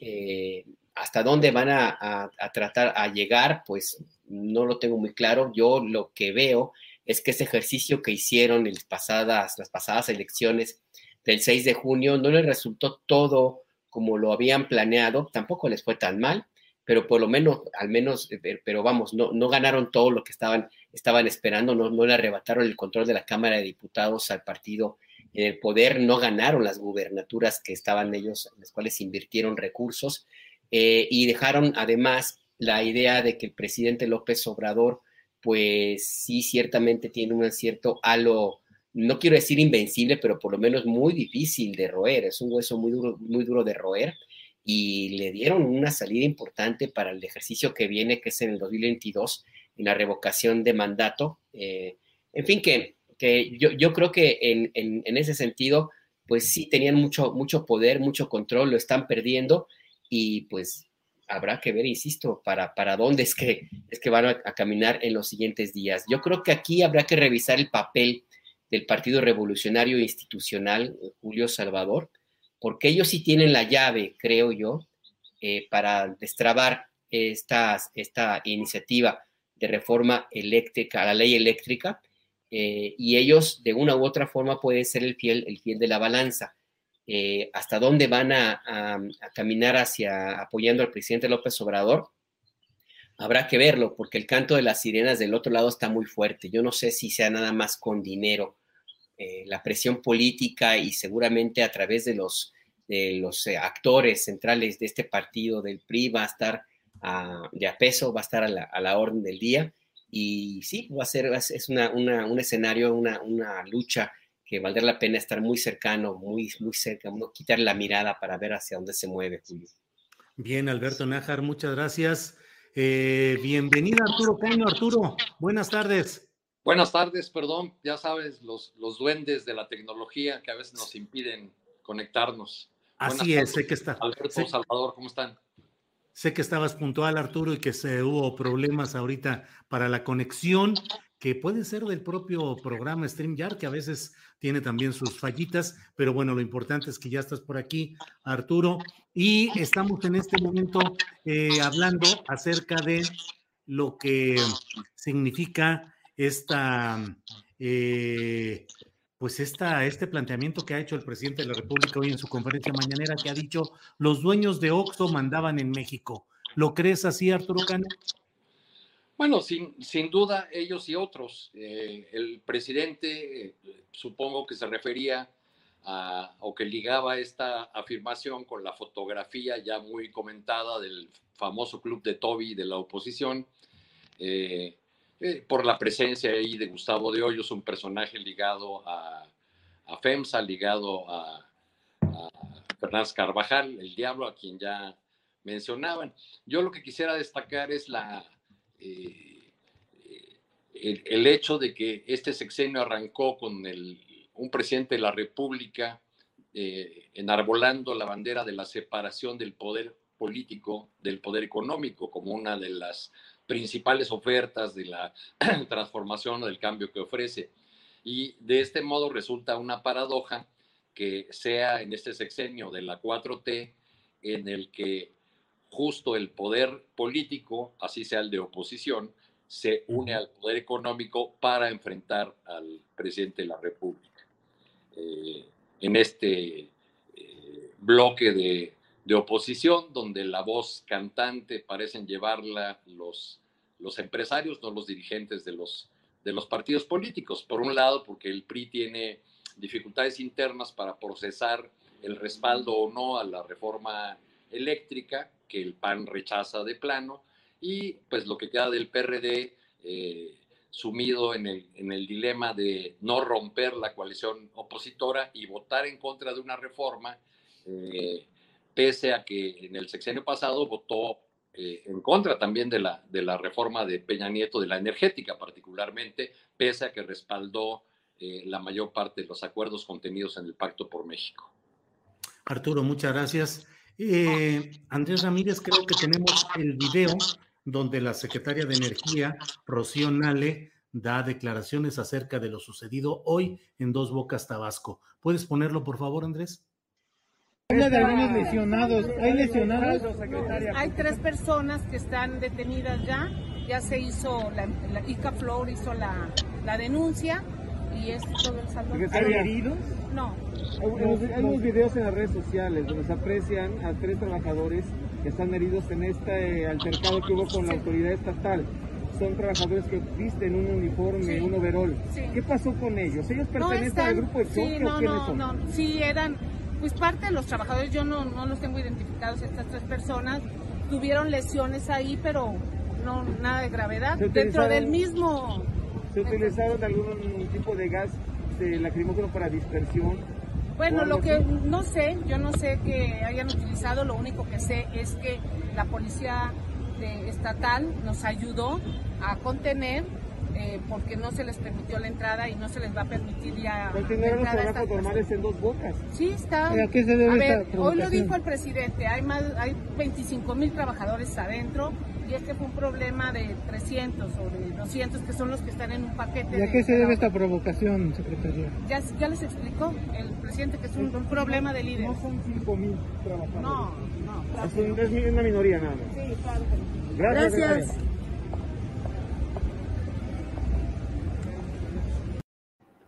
Gracias, Salvador, Alberto y Arturo, por permitirnos poner este video de lo que está sucediendo en estos momentos sobre este tema.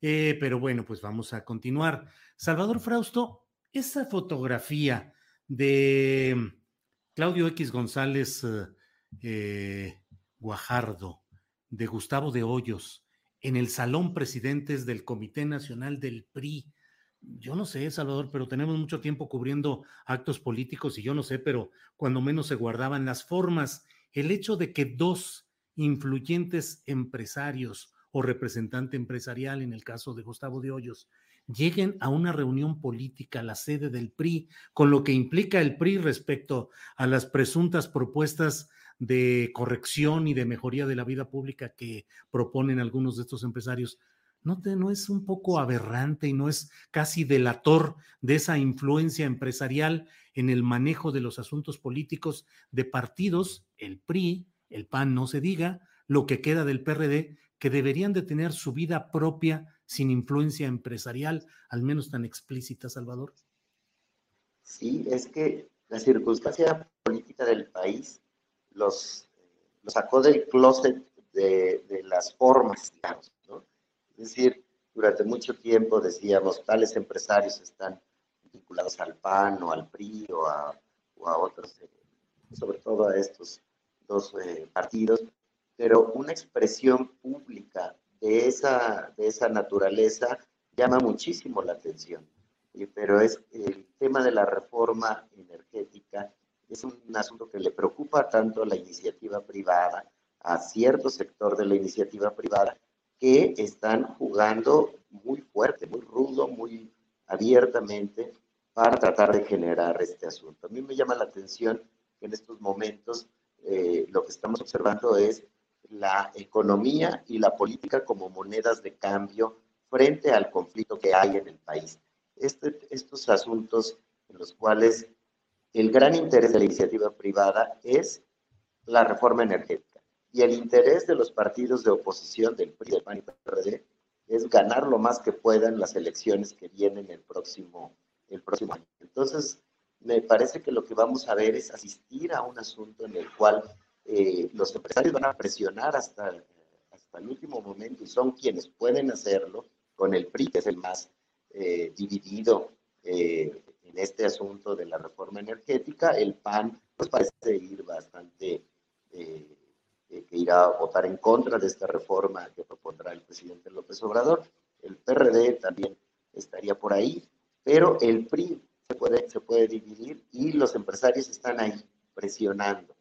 Le queda al PRI generar algún tipo de moneda de cambio para poder votar a favor de la, una parte a favor de la reforma energética y otra parte eh, probablemente no lo haga. Entonces habrá que echar números, habrá que seguir este asunto con mucho cuidado, pero sin duda llama muchísimo la atención que la fotografía entre estos empresarios influyentes y los dirigentes de los partidos se tomen en, un espacio que tiene que ver, que tiene que ver con el PRI. Estamos asistiendo a un asunto muy claro en el cual ahí están los alineados intereses están jugando en contra de la agenda que está planteando eh, Morena y sus aliados y por supuesto pues, el presidente López Obrador.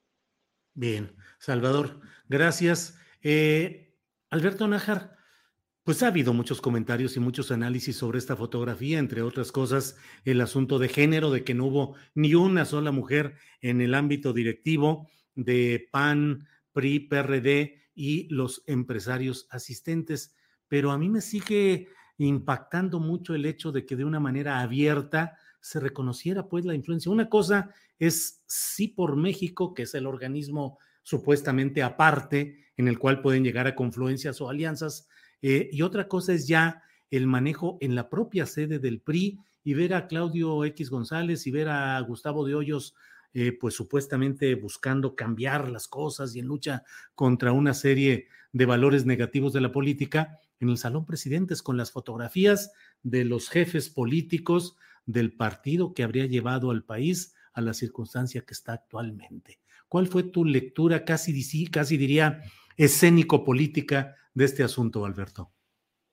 Pues no deja de ser surrealista que eh, uno de los eh, líderes o ex líder del, sindicato patronal que más ha combatido al Partido Revolucionario Institucional, que se convirtió inclusive en el ariete en contra de las políticas de presidentes de, emanados del PRI, eh, y que de una u otra forma ha contribuido con muchísimos recursos y también con no pocos líderes empresariales devenidos en la política, eh, se tome la fotografía justo a unos metros de, eh, la, de la imagen de algunos de los que en su momento estos mismos personajes consideraban como el mismito demonio, ¿no? me parece que allí habría que hacer una revisión de hasta dónde se ha extraviado el sentido histórico de estos líderes empresariales eh, y hasta dónde el pragmatismo y, ¿por qué no también decirlo, el odio, pues los ha llevado a aliarse con quienes antes eran pues, sus principales enemigos. Yo no sé, yo no sé hasta dónde eh, personajes como el Maquío Manuel Cloutier, pues no sé qué hubieran dicho, seguramente alguna de sus gracejas o sus leperadas, como luego de pronto soltaba con mucha gracia, pero las decía. Eh, en fin, pero a mí me, parece que esto es un símbolo de estos tiempos, de, donde cada vez queda más claro que solamente hay como dos grandes bloques en términos de la política, estar del lado de lo que implica la 4T, lo que, lo, que sea que sea ese movimiento político, porque tampoco podamos decir que sea totalmente de, de izquierda, y todos los demás, y, entre todos los demás no hay un eje articulador en términos de ideología, eh, como lo acabamos de ver con esa, con esa, esa, esa fotografía, Julio. No, no veo yo por ahí que haya un cariz, un cariz de, eh, con un sentido de proyecto de país, de proyecto político, proyecto empresarial inclusive. Lo único que veo son un grupo que se juntan todos unidos por eh, pues, por el odio, eh, por la pérdida de privilegios y que están echando bola, están haciendo bolita justamente pues para, para tratar de defenderse, de combatir al otro enemigo. Eh, ¿Qué va a resultar de eso? Pues no lo sé, no lo sé, porque hay intereses muy variopintos. ¿Hasta dónde, hasta dónde realmente van a ser útiles personajes como políticos del PRI, por ejemplo, para los dueños del dinero, los de adevera, sus patrones? Pues habrá, habrá, habrá que verlo en, las próximas semanas, pues sí creo que al PRI, el PRI en este momento es el principal ganador porque se está cotizando muy caro, porque si saben negociar les va a ir muy bien, eh, porque entonces se van a vender todavía más alto, a un precio más alto hacia quien los necesita en cierto sentido, que son los legisladores del partido en el poder de, de Morena. Entonces, pues sí, surrealismo, surrealismo a secas, mi querido Julio. Bueno, Alberto Nájar, gracias. Arturo Cano, eh, pues es difícil entrar a la lectura y enterarnos eh, claramente. Por ahí se oye algún ruidito, algún ruidito de, alguien que a lo mejor tiene abierto el sonido y se reintegra el micrófono o algo por el estilo. Nada, nada. Entonces me hace que el sospechoso, el, el, principal sospechoso eres tú, Arturo Cano. No, no está, no hay nada ahí, nada. No, hemos silenciado todo. Bueno, pues aquí se oye algo. Sí, sí, también yo lo escucho, es como, como si estuviera Claudia X González gritando, yo quiero, yo quiero. Así es. Quiere participar, Claudio. Sí, hay que darle tribuna. Arturo, el proyecto de reforma eléctrica del presidente López Obrador, consiste políticamente en el control o la recuperación dominante del control del Estado sobre la energía eléctrica y por tanto, pues digamos un freno al, a la desaforada acumulación de riqueza de empresas que a la mala se hacían de la energía eléctrica y demás cosas. Eh, esto es un reto político mayor que puede desencadenar consecuencias mayores. Digo, la historia latinoamericana está llena de episodios en los cuales tocar eh, el tema energético ha generado eh, problemas, revueltas o intentos de deponer a esos gobiernos nacionalistas o progresistas. ¿Qué opinas de todo esto, Arturo? Hice la pregunta tan larga que Arturo prefirió retirarse y dijo, no, no, pues bueno, si vas a echarte tú el rollo todo este rato, mejor me... Arturo, ahí estás, entra y sale. Ahí estás ya, Arturo. Es que no, no, no oí la formulación de la pregunta completa, perdón Julio, porque tengo problemas para, para escuchar, pero entiendo que te refieres al, al, tema de la reforma eléctrica como el centro de la disputa por la nación en estos, en estos tiempos y sí. eh, el, el, hecho de que, eh, de que pues, la posición frente a esta propuesta de reforma eh, está obligando a los actores políticos a, a definiciones que, que, no tienen que ver solamente con esta reforma, sino que están acomodando ya, digamos, a sus ejércitos, cada uno de los bandos, rumbo a, a 2024. Eh, sin duda es un tema eh, muy polémico, como lo ha sido el tema energético desde, desde muchos años atrás. No podemos olvidar que las reformas que intentaron eh, sucesivamente Fox, Calderón, eh, otros presidentes, pues no, no pudieron ser concretadas para eh, avanzar en el camino a la privatización de, del sector energético y tuvo que llegar Peña Nieto con esta reforma que nos ofreció, que nos prometió el, el paraíso de los precios bajos y de la energía y de las energías limpias.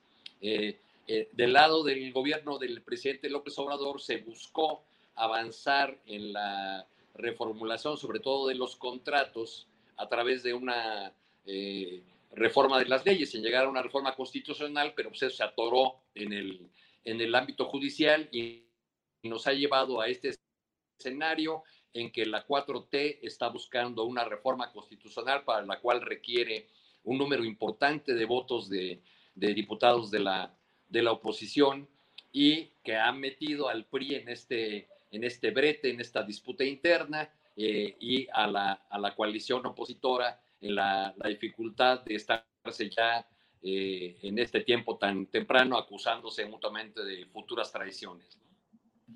Bien, Arturo, muchas gracias. Eh, Salvador Frausto, pues volvamos a la muy práctica y concreta política del futurismo que sigue presente hoy en la conferencia mañanera de prensa. El propio presidente López Obrador eh, habló del tema y dijo, eh, planteó pues, eh, es decir, en, su, en, sus conferencias mañanas de prensa ha hablado sobre el tema y ahora ha planteado la posibilidad o la, el planteamiento, lo hizo ayer, de que mm, se recurra a la encuesta de opinión como mecanismo para postular al candidato presidencial de 2024. ¿Qué te parece esa propuesta? ¿Crees que eh, mantendrá la unidad interna de Morena? ¿Habrá disidencias u oposición a que sea por encuesta? ¿Cómo lo ves, Salvador Frausto? Eh, sí, pues el presidente ha sido un método eh, al que recurre el presidente que lo propuso desde aquella vez que compitió él con Marcelo Ebrard por la candidatura presidencial 2006. Eh, desde aquel momento, desde fue en el 2012, ahorita se me cruzaron los cables. Eh, Oye, Salvador, este, déjame proponerte algo. Y si, y si tomas el, el, uh, el micrófono que tienes ahí a la altura del pecho y te lo acercas un poco más a los labios porque se escucha muy distante, la verdad, y no apreciamos toda tu sabiduría. ¿Ahí se, ¿Ahí se escucha mejor? Ahí se escucha mejor, sí. Sí, sí, sí. Bueno, comentaba que la, el método de elección por encuesta ha sido algo que se ha propuesto eh, por parte del presidente López Obrador desde hace tiempo.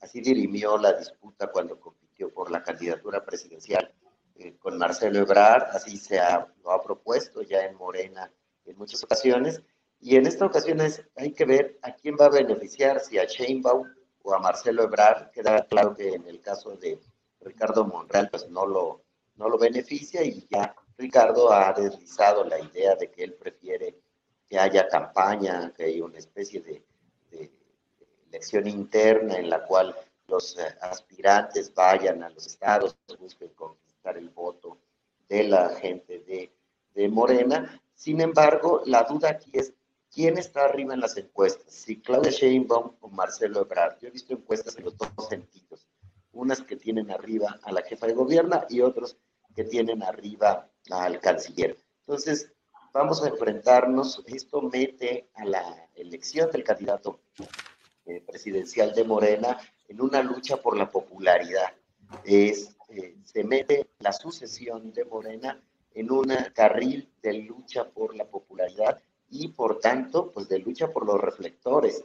Hemos visto al presidente ya acompañar a Claudia Sheinbaum a recorridos en la Ciudad de México, a decir que es muy buena gobernante, la, ha apoyado, se entiende que es su favorita, pero a la vez no le cierra las puertas a Marcelo Ebrard y también pues estuvo sentado a su lado eh, en la reunión binacional con autoridades de primer nivel del gobierno de Estados Unidos, con aquella foto polémica en redes en la cual Marcelo parece sorprendido de lo que dice el presidente López Obrador a sus contrapartes de los Estados Unidos.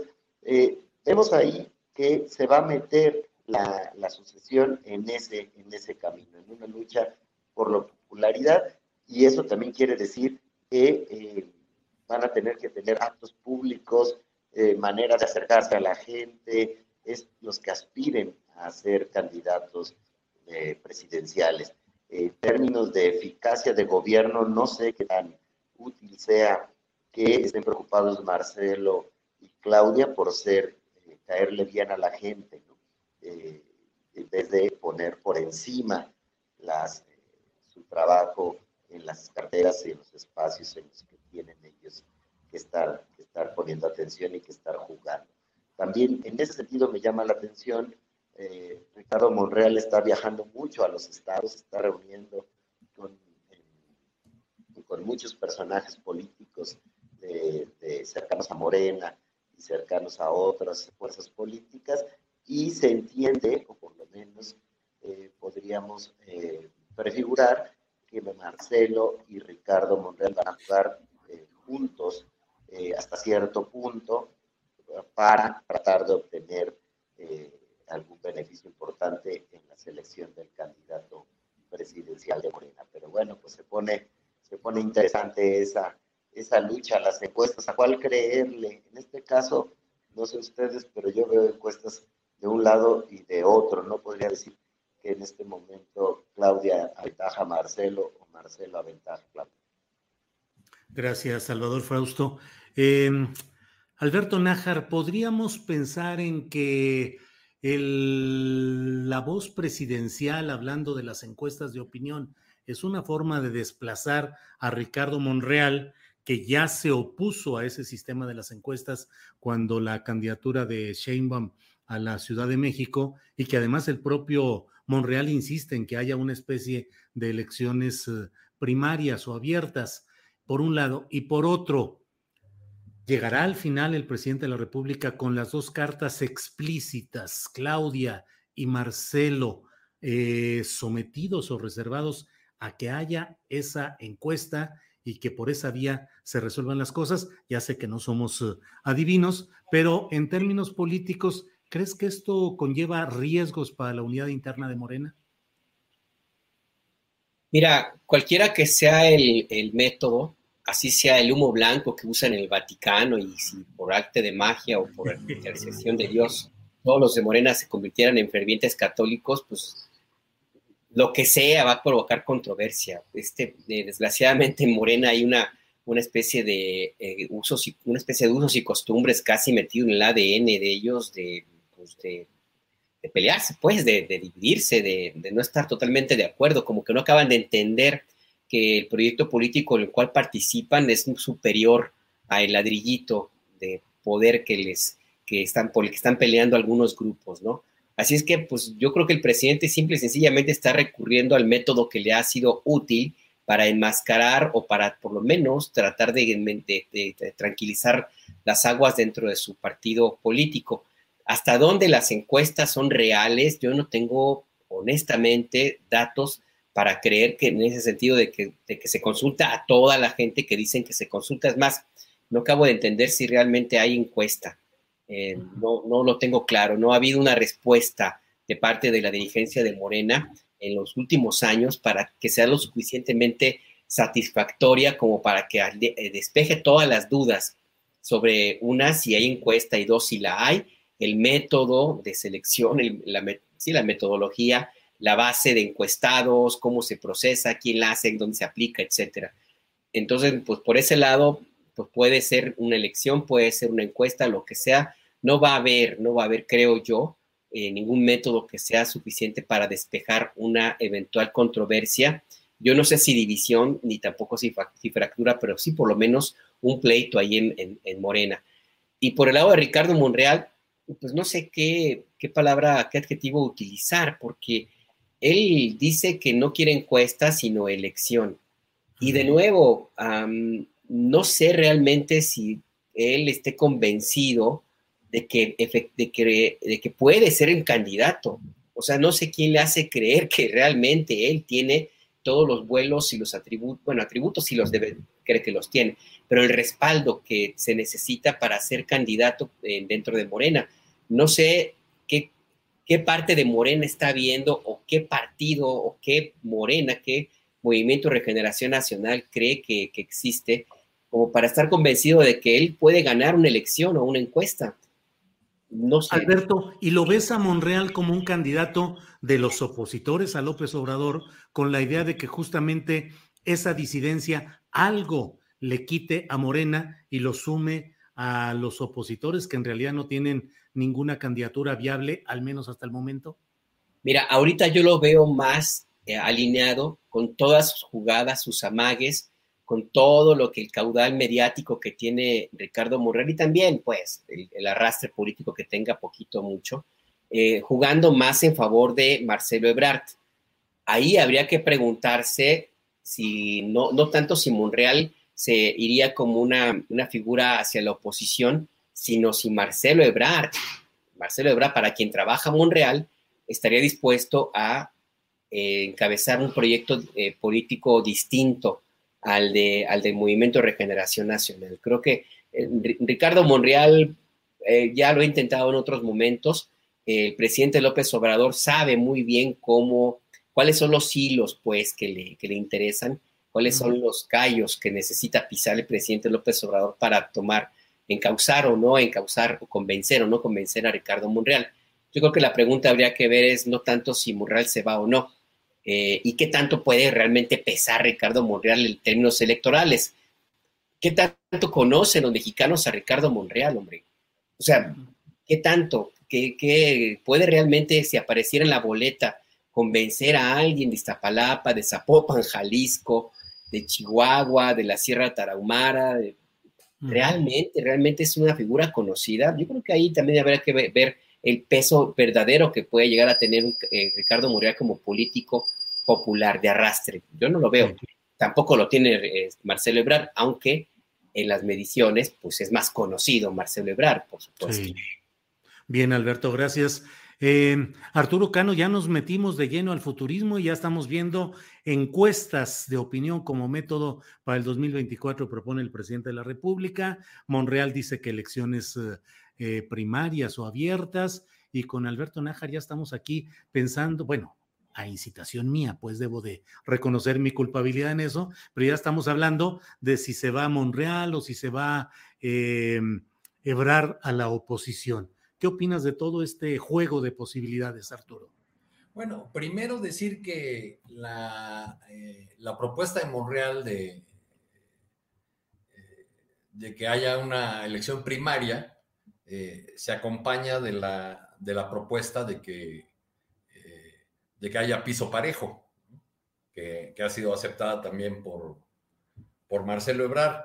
Eh, yo creo que eh, la, oposición de Monreal a las encuestas es una voz interesante por el papel suyo como coordinador de los senadores de Morena, pero no es la única voz dentro de Morena que se ha opuesto al uso de este método o a que se siga usando este método para definir a los candidatos. Eh, las, muchas de las protestas que incluso derivaron en la toma de instalaciones de Morena aquí en la Ciudad de México en los meses pasados o antes de la elección del de, este año, este, pues ese fue el motivo de la propuesta, que no, no, que había candidatos inconformes porque nunca conocieron los ejercicios eh, demoscópicos que se, que se hicieron.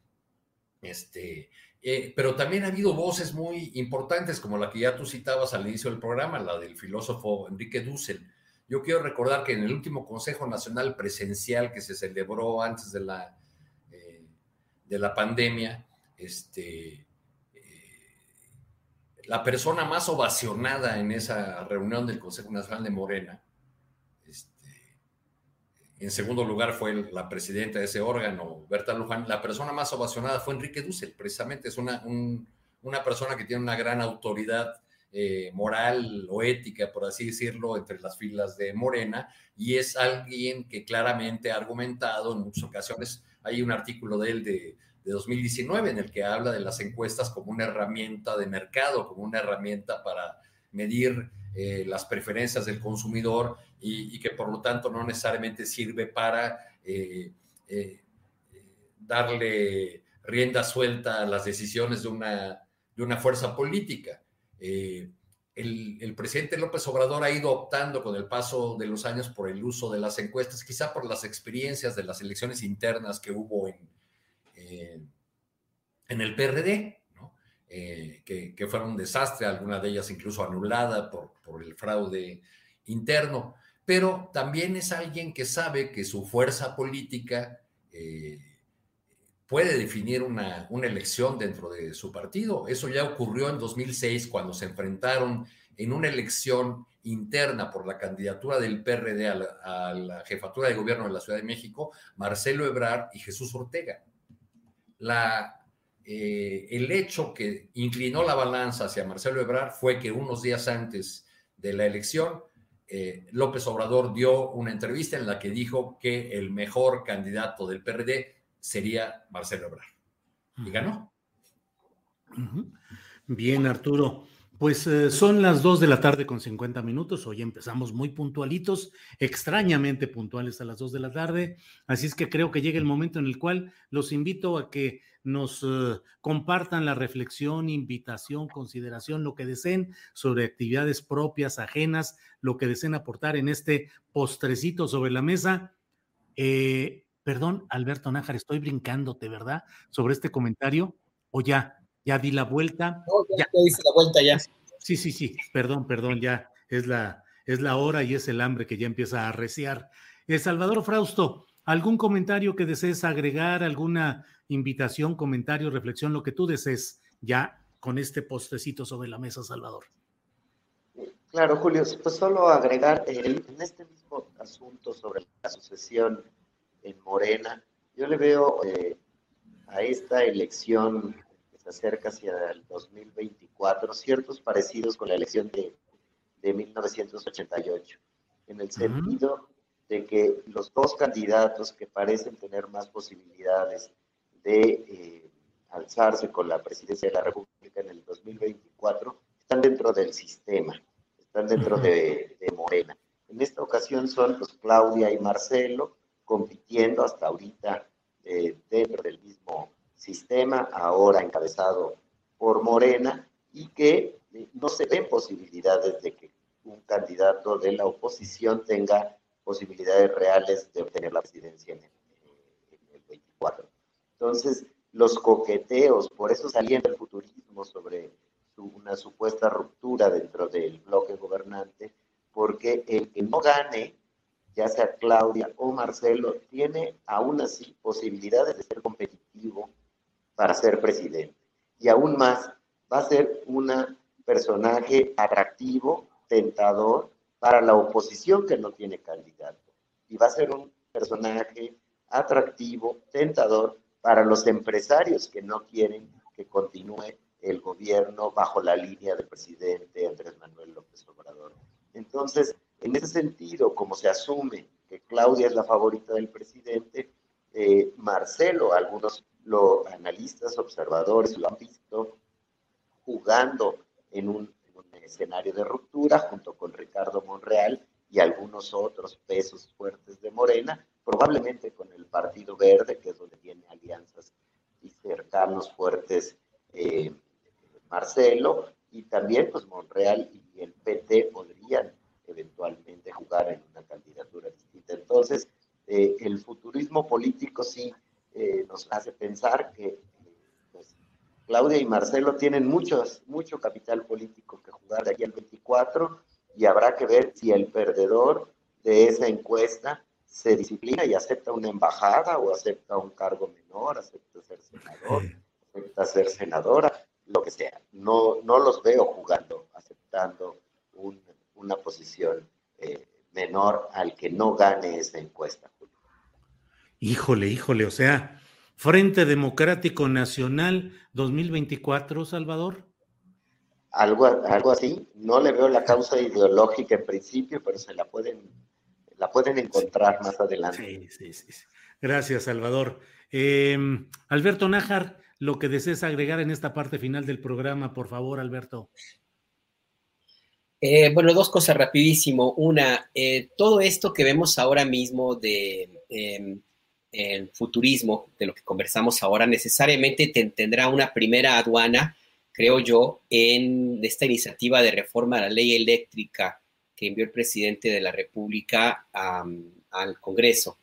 ¿Y por qué lo digo? Porque como pocas veces, inclusive mm, en una forma eh, todavía mayor, la reacción de los empresarios ha sido de, análisis, pues, de estar muy pendientes, ha sido muy dura, em, inclusive más que, en el momento que se canceló el aeropuerto, inclusive también más, más, de, más airada que cuando se echó para atrás la reforma energética y, inclusive también con otro, otros elementos que ha habido por ahí en, con el huachicol, etcétera, ¿no?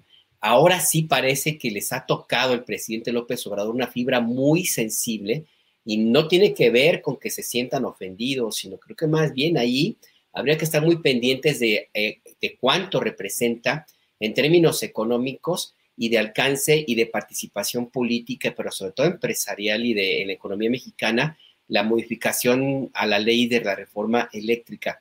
Em, se ha repetido mucho que el tema del litio es como la clave, es como el punto ahí central de, de esta reacción. A mí me parece que sí, pero como está todavía muy en proceso de explotación y como está todavía muy, en algunos casos hasta de exploración, no creo que sea solamente el litio el tema que mueve de esta manera a, los empresarios y a todos sus jilgueros, pues eh, yo creo que es algo más y ese algo más habría que revisarlo en, la, en el Salinato, por ejemplo, en Córdoba Montoya, que reapareció, dice vino el personaje de, de Ultratumba, eh, y en el movimiento que hay alrededor para ejercer la presión de esta manera hacia, hacia los legisladores de, del PRI. Yo creo que hay que estar muy pendientes en qué va a salir en la discusión, en el debate, porque todavía falta mucho poder por decirse en este tema que, que, mi percepción es que se ha tocado algo muy profundo, muy profundo y van a empezar a saltar, a saltar muchos, muchos elementos ahí. Y en, este, y en este debate me llama la atención también que no hayan salido a dar un posicionamiento muy, muy claro eh, los generadores de la energía eh, eléctrica, generadores privados, puesto que a ellos les va a tocar durísimo esta reforma energética y no han dicho nada, no han salido a decir públicamente nada, a fijar alguna posición. Entonces me parece que, que sí hay algo que se está removiendo ahí, que se metió muchísimo en las entrañas de la construcción de ese sistema político empresarial y del, del Estado mexicano como, como lo vemos ahorita mismo. Entonces está mucho por ver ahí. Y el otro punto rapidísimo, ya salió ICA Fluor, que es la empresa que contrató a estos trabajadores que protestan en Dos Bocas, Julio, eh, Salvador, Arturo, y les leo nada más un, párrafo, dice, ICA Fluor ha cumplido con un párrafo de un comunicado, perdón, oficial de la empresa. Dice que ha cumplido con todas las obligaciones patronales, salariales, seguridad social, física e integral, así como las eh, correspondientes prestaciones de ley para todos los trabajadores, y señala que eh, la Guardia Nacional y la Secretaría Marina resguardan las instalaciones para proteger a los trabajadores ante las protestas y provocaciones que se han presentado, organizadas por algunas personas no identificadas ni reconocidas en el contrato colectivo de trabajo que se tiene con la empresa. O sea, ICA está diciendo que hay provocaciones y provocadores. Y con esto cierro, Julio. Así es, Alberto Nájar, así es. Pues muchas gracias, Alberto. Arturo Cano, te toca cerrar esta ronda de participaciones y el programa en general. Por favor, Arturo. Bueno, bueno, Julio, pues los procesos de cambio tienen algunas alegrías, muchos dolores y muchos horrores. Eh, eh, algún, uno de los horrores de nuestro, del cambio que estamos viviendo en estos tiempos, pues es que tenemos una nueva ley laboral eh, muy de avanzada, eh, que se están teniendo que registrar los contratos colectivos, que ya hay recuentos adentro de las plantas. Pero bueno, tenemos todos estos cambios con los mismos sindicatos de siempre, con los sindicatos gasteriles, los sindicatos charros, los sindicatos que venden contratos de protección, eh, es muy probable que en dos bocas estemos viendo eso, con ese reparto, cuando hablan de que hay siete sindicatos metidos en la planta, pues ya ahí estamos viendo eh, de principio lo que es el, reparto eh, de las tajadas en obras de esa magnitud. Hace unos meses que me tocó ir a alguna gira del presidente López Obrador, hubo un acto a espaldas del aeropuerto de Cancún, a un lado de la carretera colocaron los toldos para la supervisión de la obra, etcétera. Durante todo el evento estuvieron pasando camiones de volteo enormes que tocaban las bocinas para que la gente que estaba en el acto del presidente y el mismo presidente vieran la, protesta con grandes mantas en esos enormes camiones en los que rechazaban la presencia de CATEM, de la eh, confederación que encabeza el senador Pedro Aces. Eh, Ah, hace, hace un par de días me, me, decían, esos son los sindicatos que hay, pues los que están disputándose estas, estas obras. Hace un par de días una fuente sindical me comentaba que el contrato de la planta de Nissan en Aguascalientes, una armadora muy, muy importante, lo ganó CATEM contra la CTM. Pero me hacía ver esta fuente sindical que el dueño del sindicato que ganó la titularidad de, ese, eh, de esa importante empresa, del contrato de esa importante empresa, es un heredero, un hombre, un líder sindical formado eh, por Wallace de la Mancha, a quien Alberto debe recordar muy bien porque alguna vez escribiste una historia, Alberto, sobre Wallace de la Mancha, que era un personaje muy singular que encabezaba unos llamados grupos Fidel Velázquez, que eran grupos de choque de la CTM, que entre muchas otras eh, cuentas pendientes, pues fueron los que tuvieron que ver con la represión a los trabajadores en huelga de Ford, donde resultó muerto al menos un trabajador, si, si mal no recuerdo. Era Lupe Uribe. Era, era, Lupe, pero el, era Lupe el líder del sindicato, pero el, el operador gasteril, digamos, el encargado del, de llevar los camiones con los golpeadores era Wallace de la Mancha. Exactamente, sí. sí. Bueno, pues eh, muchas gracias a los tres por esta mesa. Son las tres de la tarde con un minuto. Gracias a Salvador Frausto, a quien aprovecho para felicitar aquí. Ya lo hice en internet, que es ahora nuestro nuevo eh, correo inmediato y automático para este tipo de cosas. Ya lo hice eh, felicitándolo por su nombramiento como director de investigaciones y asuntos especiales del Grupo Milenio. Así es que, Salvador, felicitaciones y muchas gracias por estar aquí. Muchas gracias por la invitación, Julio, y por las felicitaciones. Y sí, pues, eh, pues acá andamos ahora eh, dándole como siempre. Y un gran abrazo para mis amigos Alberto y Arturo. Gracias. Alberto Nájar, muchas gracias y que todo siga bien por allá en Rompeviento TV con Ernesto Ledesma y con el gran equipo de trabajo que tienen. Gracias, Alberto.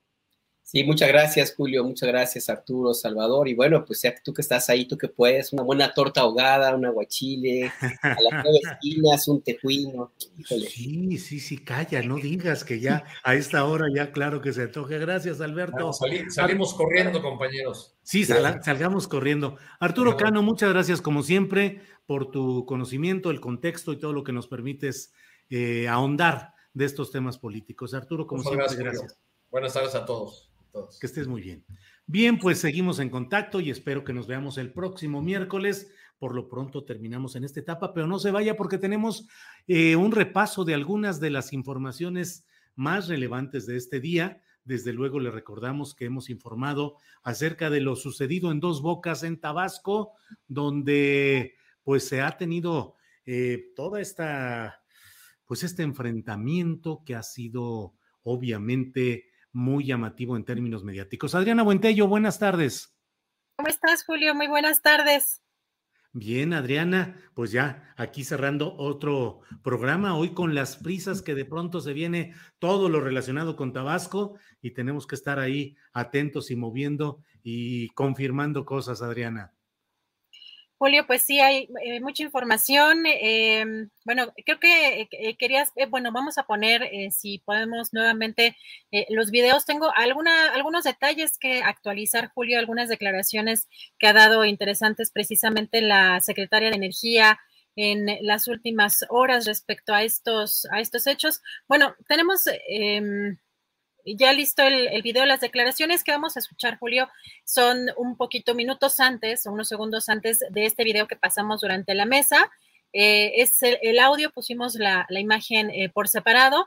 Eh, la secretaria de Energía, Rocío Nale, Julio, menciona que son prácticamente 10 trabajadores los que estarían provocando este, este caos o este enfrentamiento que vimos el día de hoy allá en Dos Bocas. Si te parece, vamos, vamos a escuchar estas declaraciones.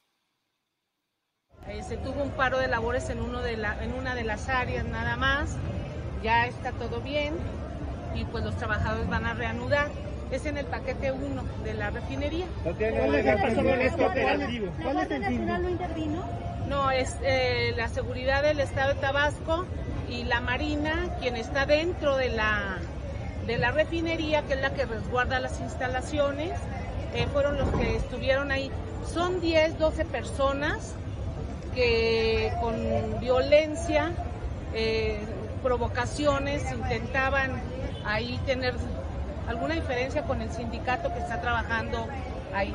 Nosotros en todo este tiempo hemos trabajado con orden. Las empresas, todas las empresas tienen el mismo tabulador. Lo que trae la empresa Samsung, lo que trae la empresa ICA, eh, tienen su seguro social. Dentro de las instalaciones hay comedores donde se les eh, proporciona sus alimentos, hay seguridad médica, hay clínicas. Pues eh, bueno, Julio, esas son algunas de las declaraciones. de La Secretaría de Energía señala en, este video, bueno, en, este, en estos audios, en estas declaraciones que da Julio que ha cuidado las condiciones laborales e incluso da algunos de los elementos o de las prestaciones que tendrían los trabajadores en esta en esta mega obra, Julio. Y eh, pues vamos a estar muy pendientes de la información que, surge en las próximas horas, sobre todo en términos de las personas que eh, habrían sido lesionadas en este enfrentamiento, Julio. Y tenemos pues más información, en este caso, pues el seguimiento al tema de Emilio Lozoya y pues tras las imágenes, Julio, difundidas por la periodista Lourdes Mendoza eh, de Emilio Lozoya en este restaurante Hunan, la defensa de Emilio Lozoya asegura que el exfuncionario no está en arraigo y puede salir. Esto lo, lo dijo, lo señaló a través de un comunicado de prensa ayer en la noche. Los abogados negaron que el director de Pemex, el exdirector de Pemex en la administración de eh, Peña Nieto, se encuentre bajo arraigo y los abogados Alejandro Rojas Pruneda y Miguel Ontiveros afirmaron que ni el señor Lozoya Austin ni sus abogados o apoderados han, han afirmado en eh, momento alguno que el señor Lozoya Austin se encuentre sujeto a la medida cautelar de arraigo domiciliario. Esto en relación sobre todo a las declaraciones de la propia eh, columnista. Julio, y pues hace algunos años, no sé si tú recuerdas este caso del de ministro en ese entonces y ahora ministro en retiro, eh, David, Genaro David Góngora Pimentel, respecto pues a un tema de violencia intrafamiliar en el que eh, la pareja o la madre de uno de los hijos de este exministro, pues eh, denunció violencia y denunció que al, momento de estar buscando pedir esta situación de pensión alimenticia, pues sufrió una serie de amenazas e incluso estuvo en prisión, Julio. Em, pues salió ella en 2013, pero todo esto en una situación eh, muy agravada de violencia intrafamiliar. Hace algunas eh, semanas, eh, pues habría denunciado esta, esta persona, la expareja Ana María Orozco Castillo, precisamente que, de acuerdo con la información que ella tenía, lo denunció esto en el programa de Carmen Aristegui, pues em, había solicitado medidas de protección debido a que tenía conocimiento de que querían pues hacerle daño, ¿no? Que querían atentar contra eh, su vida. Julio, hoy se da a conocer que el ministro en retiro y expresidente además de la Suprema Corte de Justicia de la Nación, eh, Góngora Pimentel, promovió un amparo contra una posible orden de aprehensión en su contra. Eh, sin embargo, el secretario en funciones de juez del Juzgado Noveno de Distrito de Amparo en materia penal de la Ciudad de México no admitió a trámite la demanda de garantías y lo previno para que aclare cuáles son los actos que reclama Julio. Pues así eh, la situación en, este caso que ah, pues ha sido un caso pues bastante largo y muy, muy polémico. Julio, pues esto es algo de la información que ha surgido en las últimas horas y pues vamos a estar muy pendientes de lo que sigue sucediendo allá en Tabasco. Bueno, pues, uh, pues Adriana, mucha información y muchos... Datos y detalles eh, que nos van a permitir más adelante esclarecer todo lo que ha sucedido ahí. Hoy tuvimos una serie de videos muy eh, pues demostrativos de lo que sucede ahí, que inclusive podríamos eh, pedirle, Adriana, podríamos pedirle a Andrés si nos pone para ir cerrando esta transmisión algunos de los videos que presentamos hace algunos minutos. Ahí están ya, Andrés.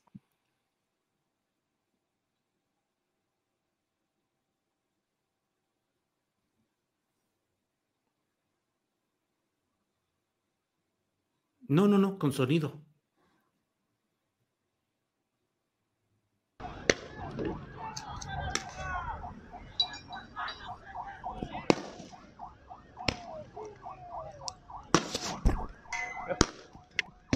Estás grabado, culo.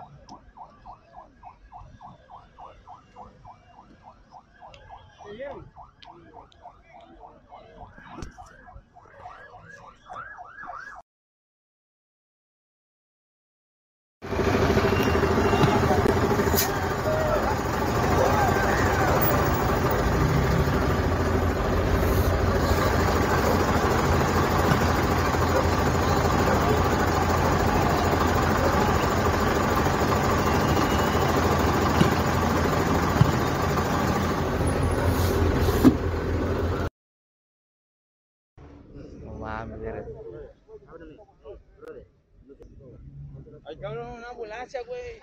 Una ambulancia. Una ambulancia.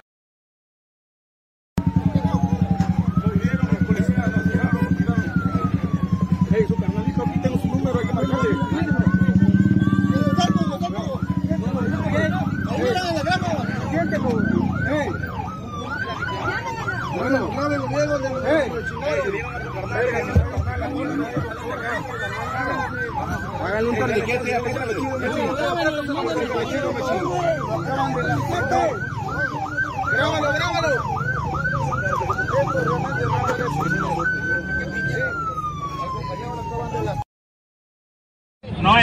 de ese parasitario, güey.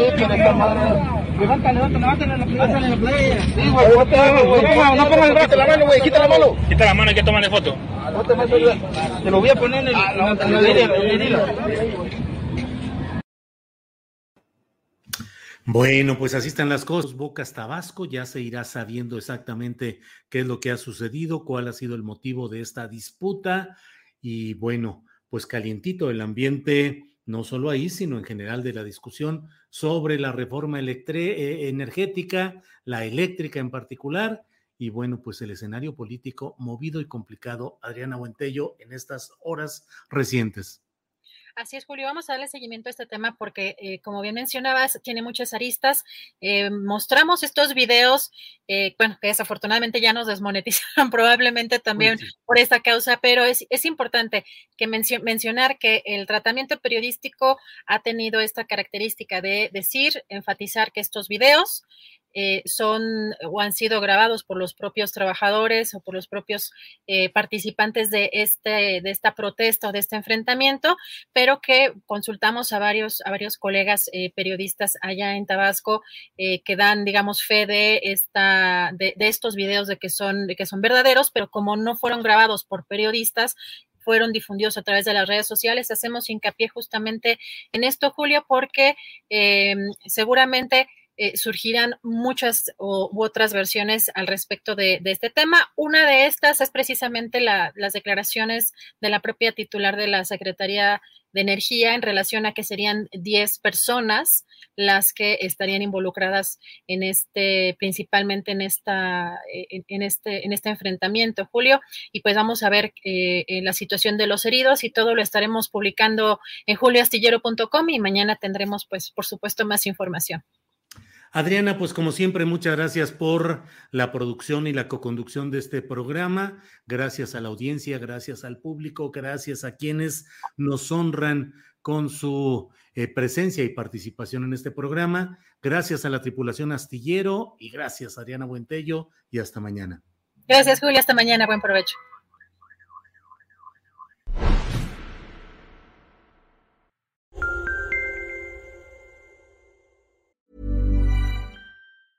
¿Te preocupas por tu familia? Entonces, ¿por qué darles solo huevos ordinarios cuando pueden disfrutar de lo mejor? Eggland's Best, los únicos huevos con ese delicioso sabor fresco de granja, además de la mejor nutrición, como 6 veces más vitamina D, 10 veces más vitamina E y 25% menos de grasa saturada que los huevos regulares, además de muchos otros nutrientes importantes. Así que, dales los mejores huevos. Eggland's Best, mejor sabor, mejor nutrición, mejores huevos. Para que te enteres del próximo noticiero, suscríbete y dale follow en Apple, Spotify, Amazon Music, Google o donde sea que escuches podcast. Te invitamos a visitar nuestra página julioastillero.com.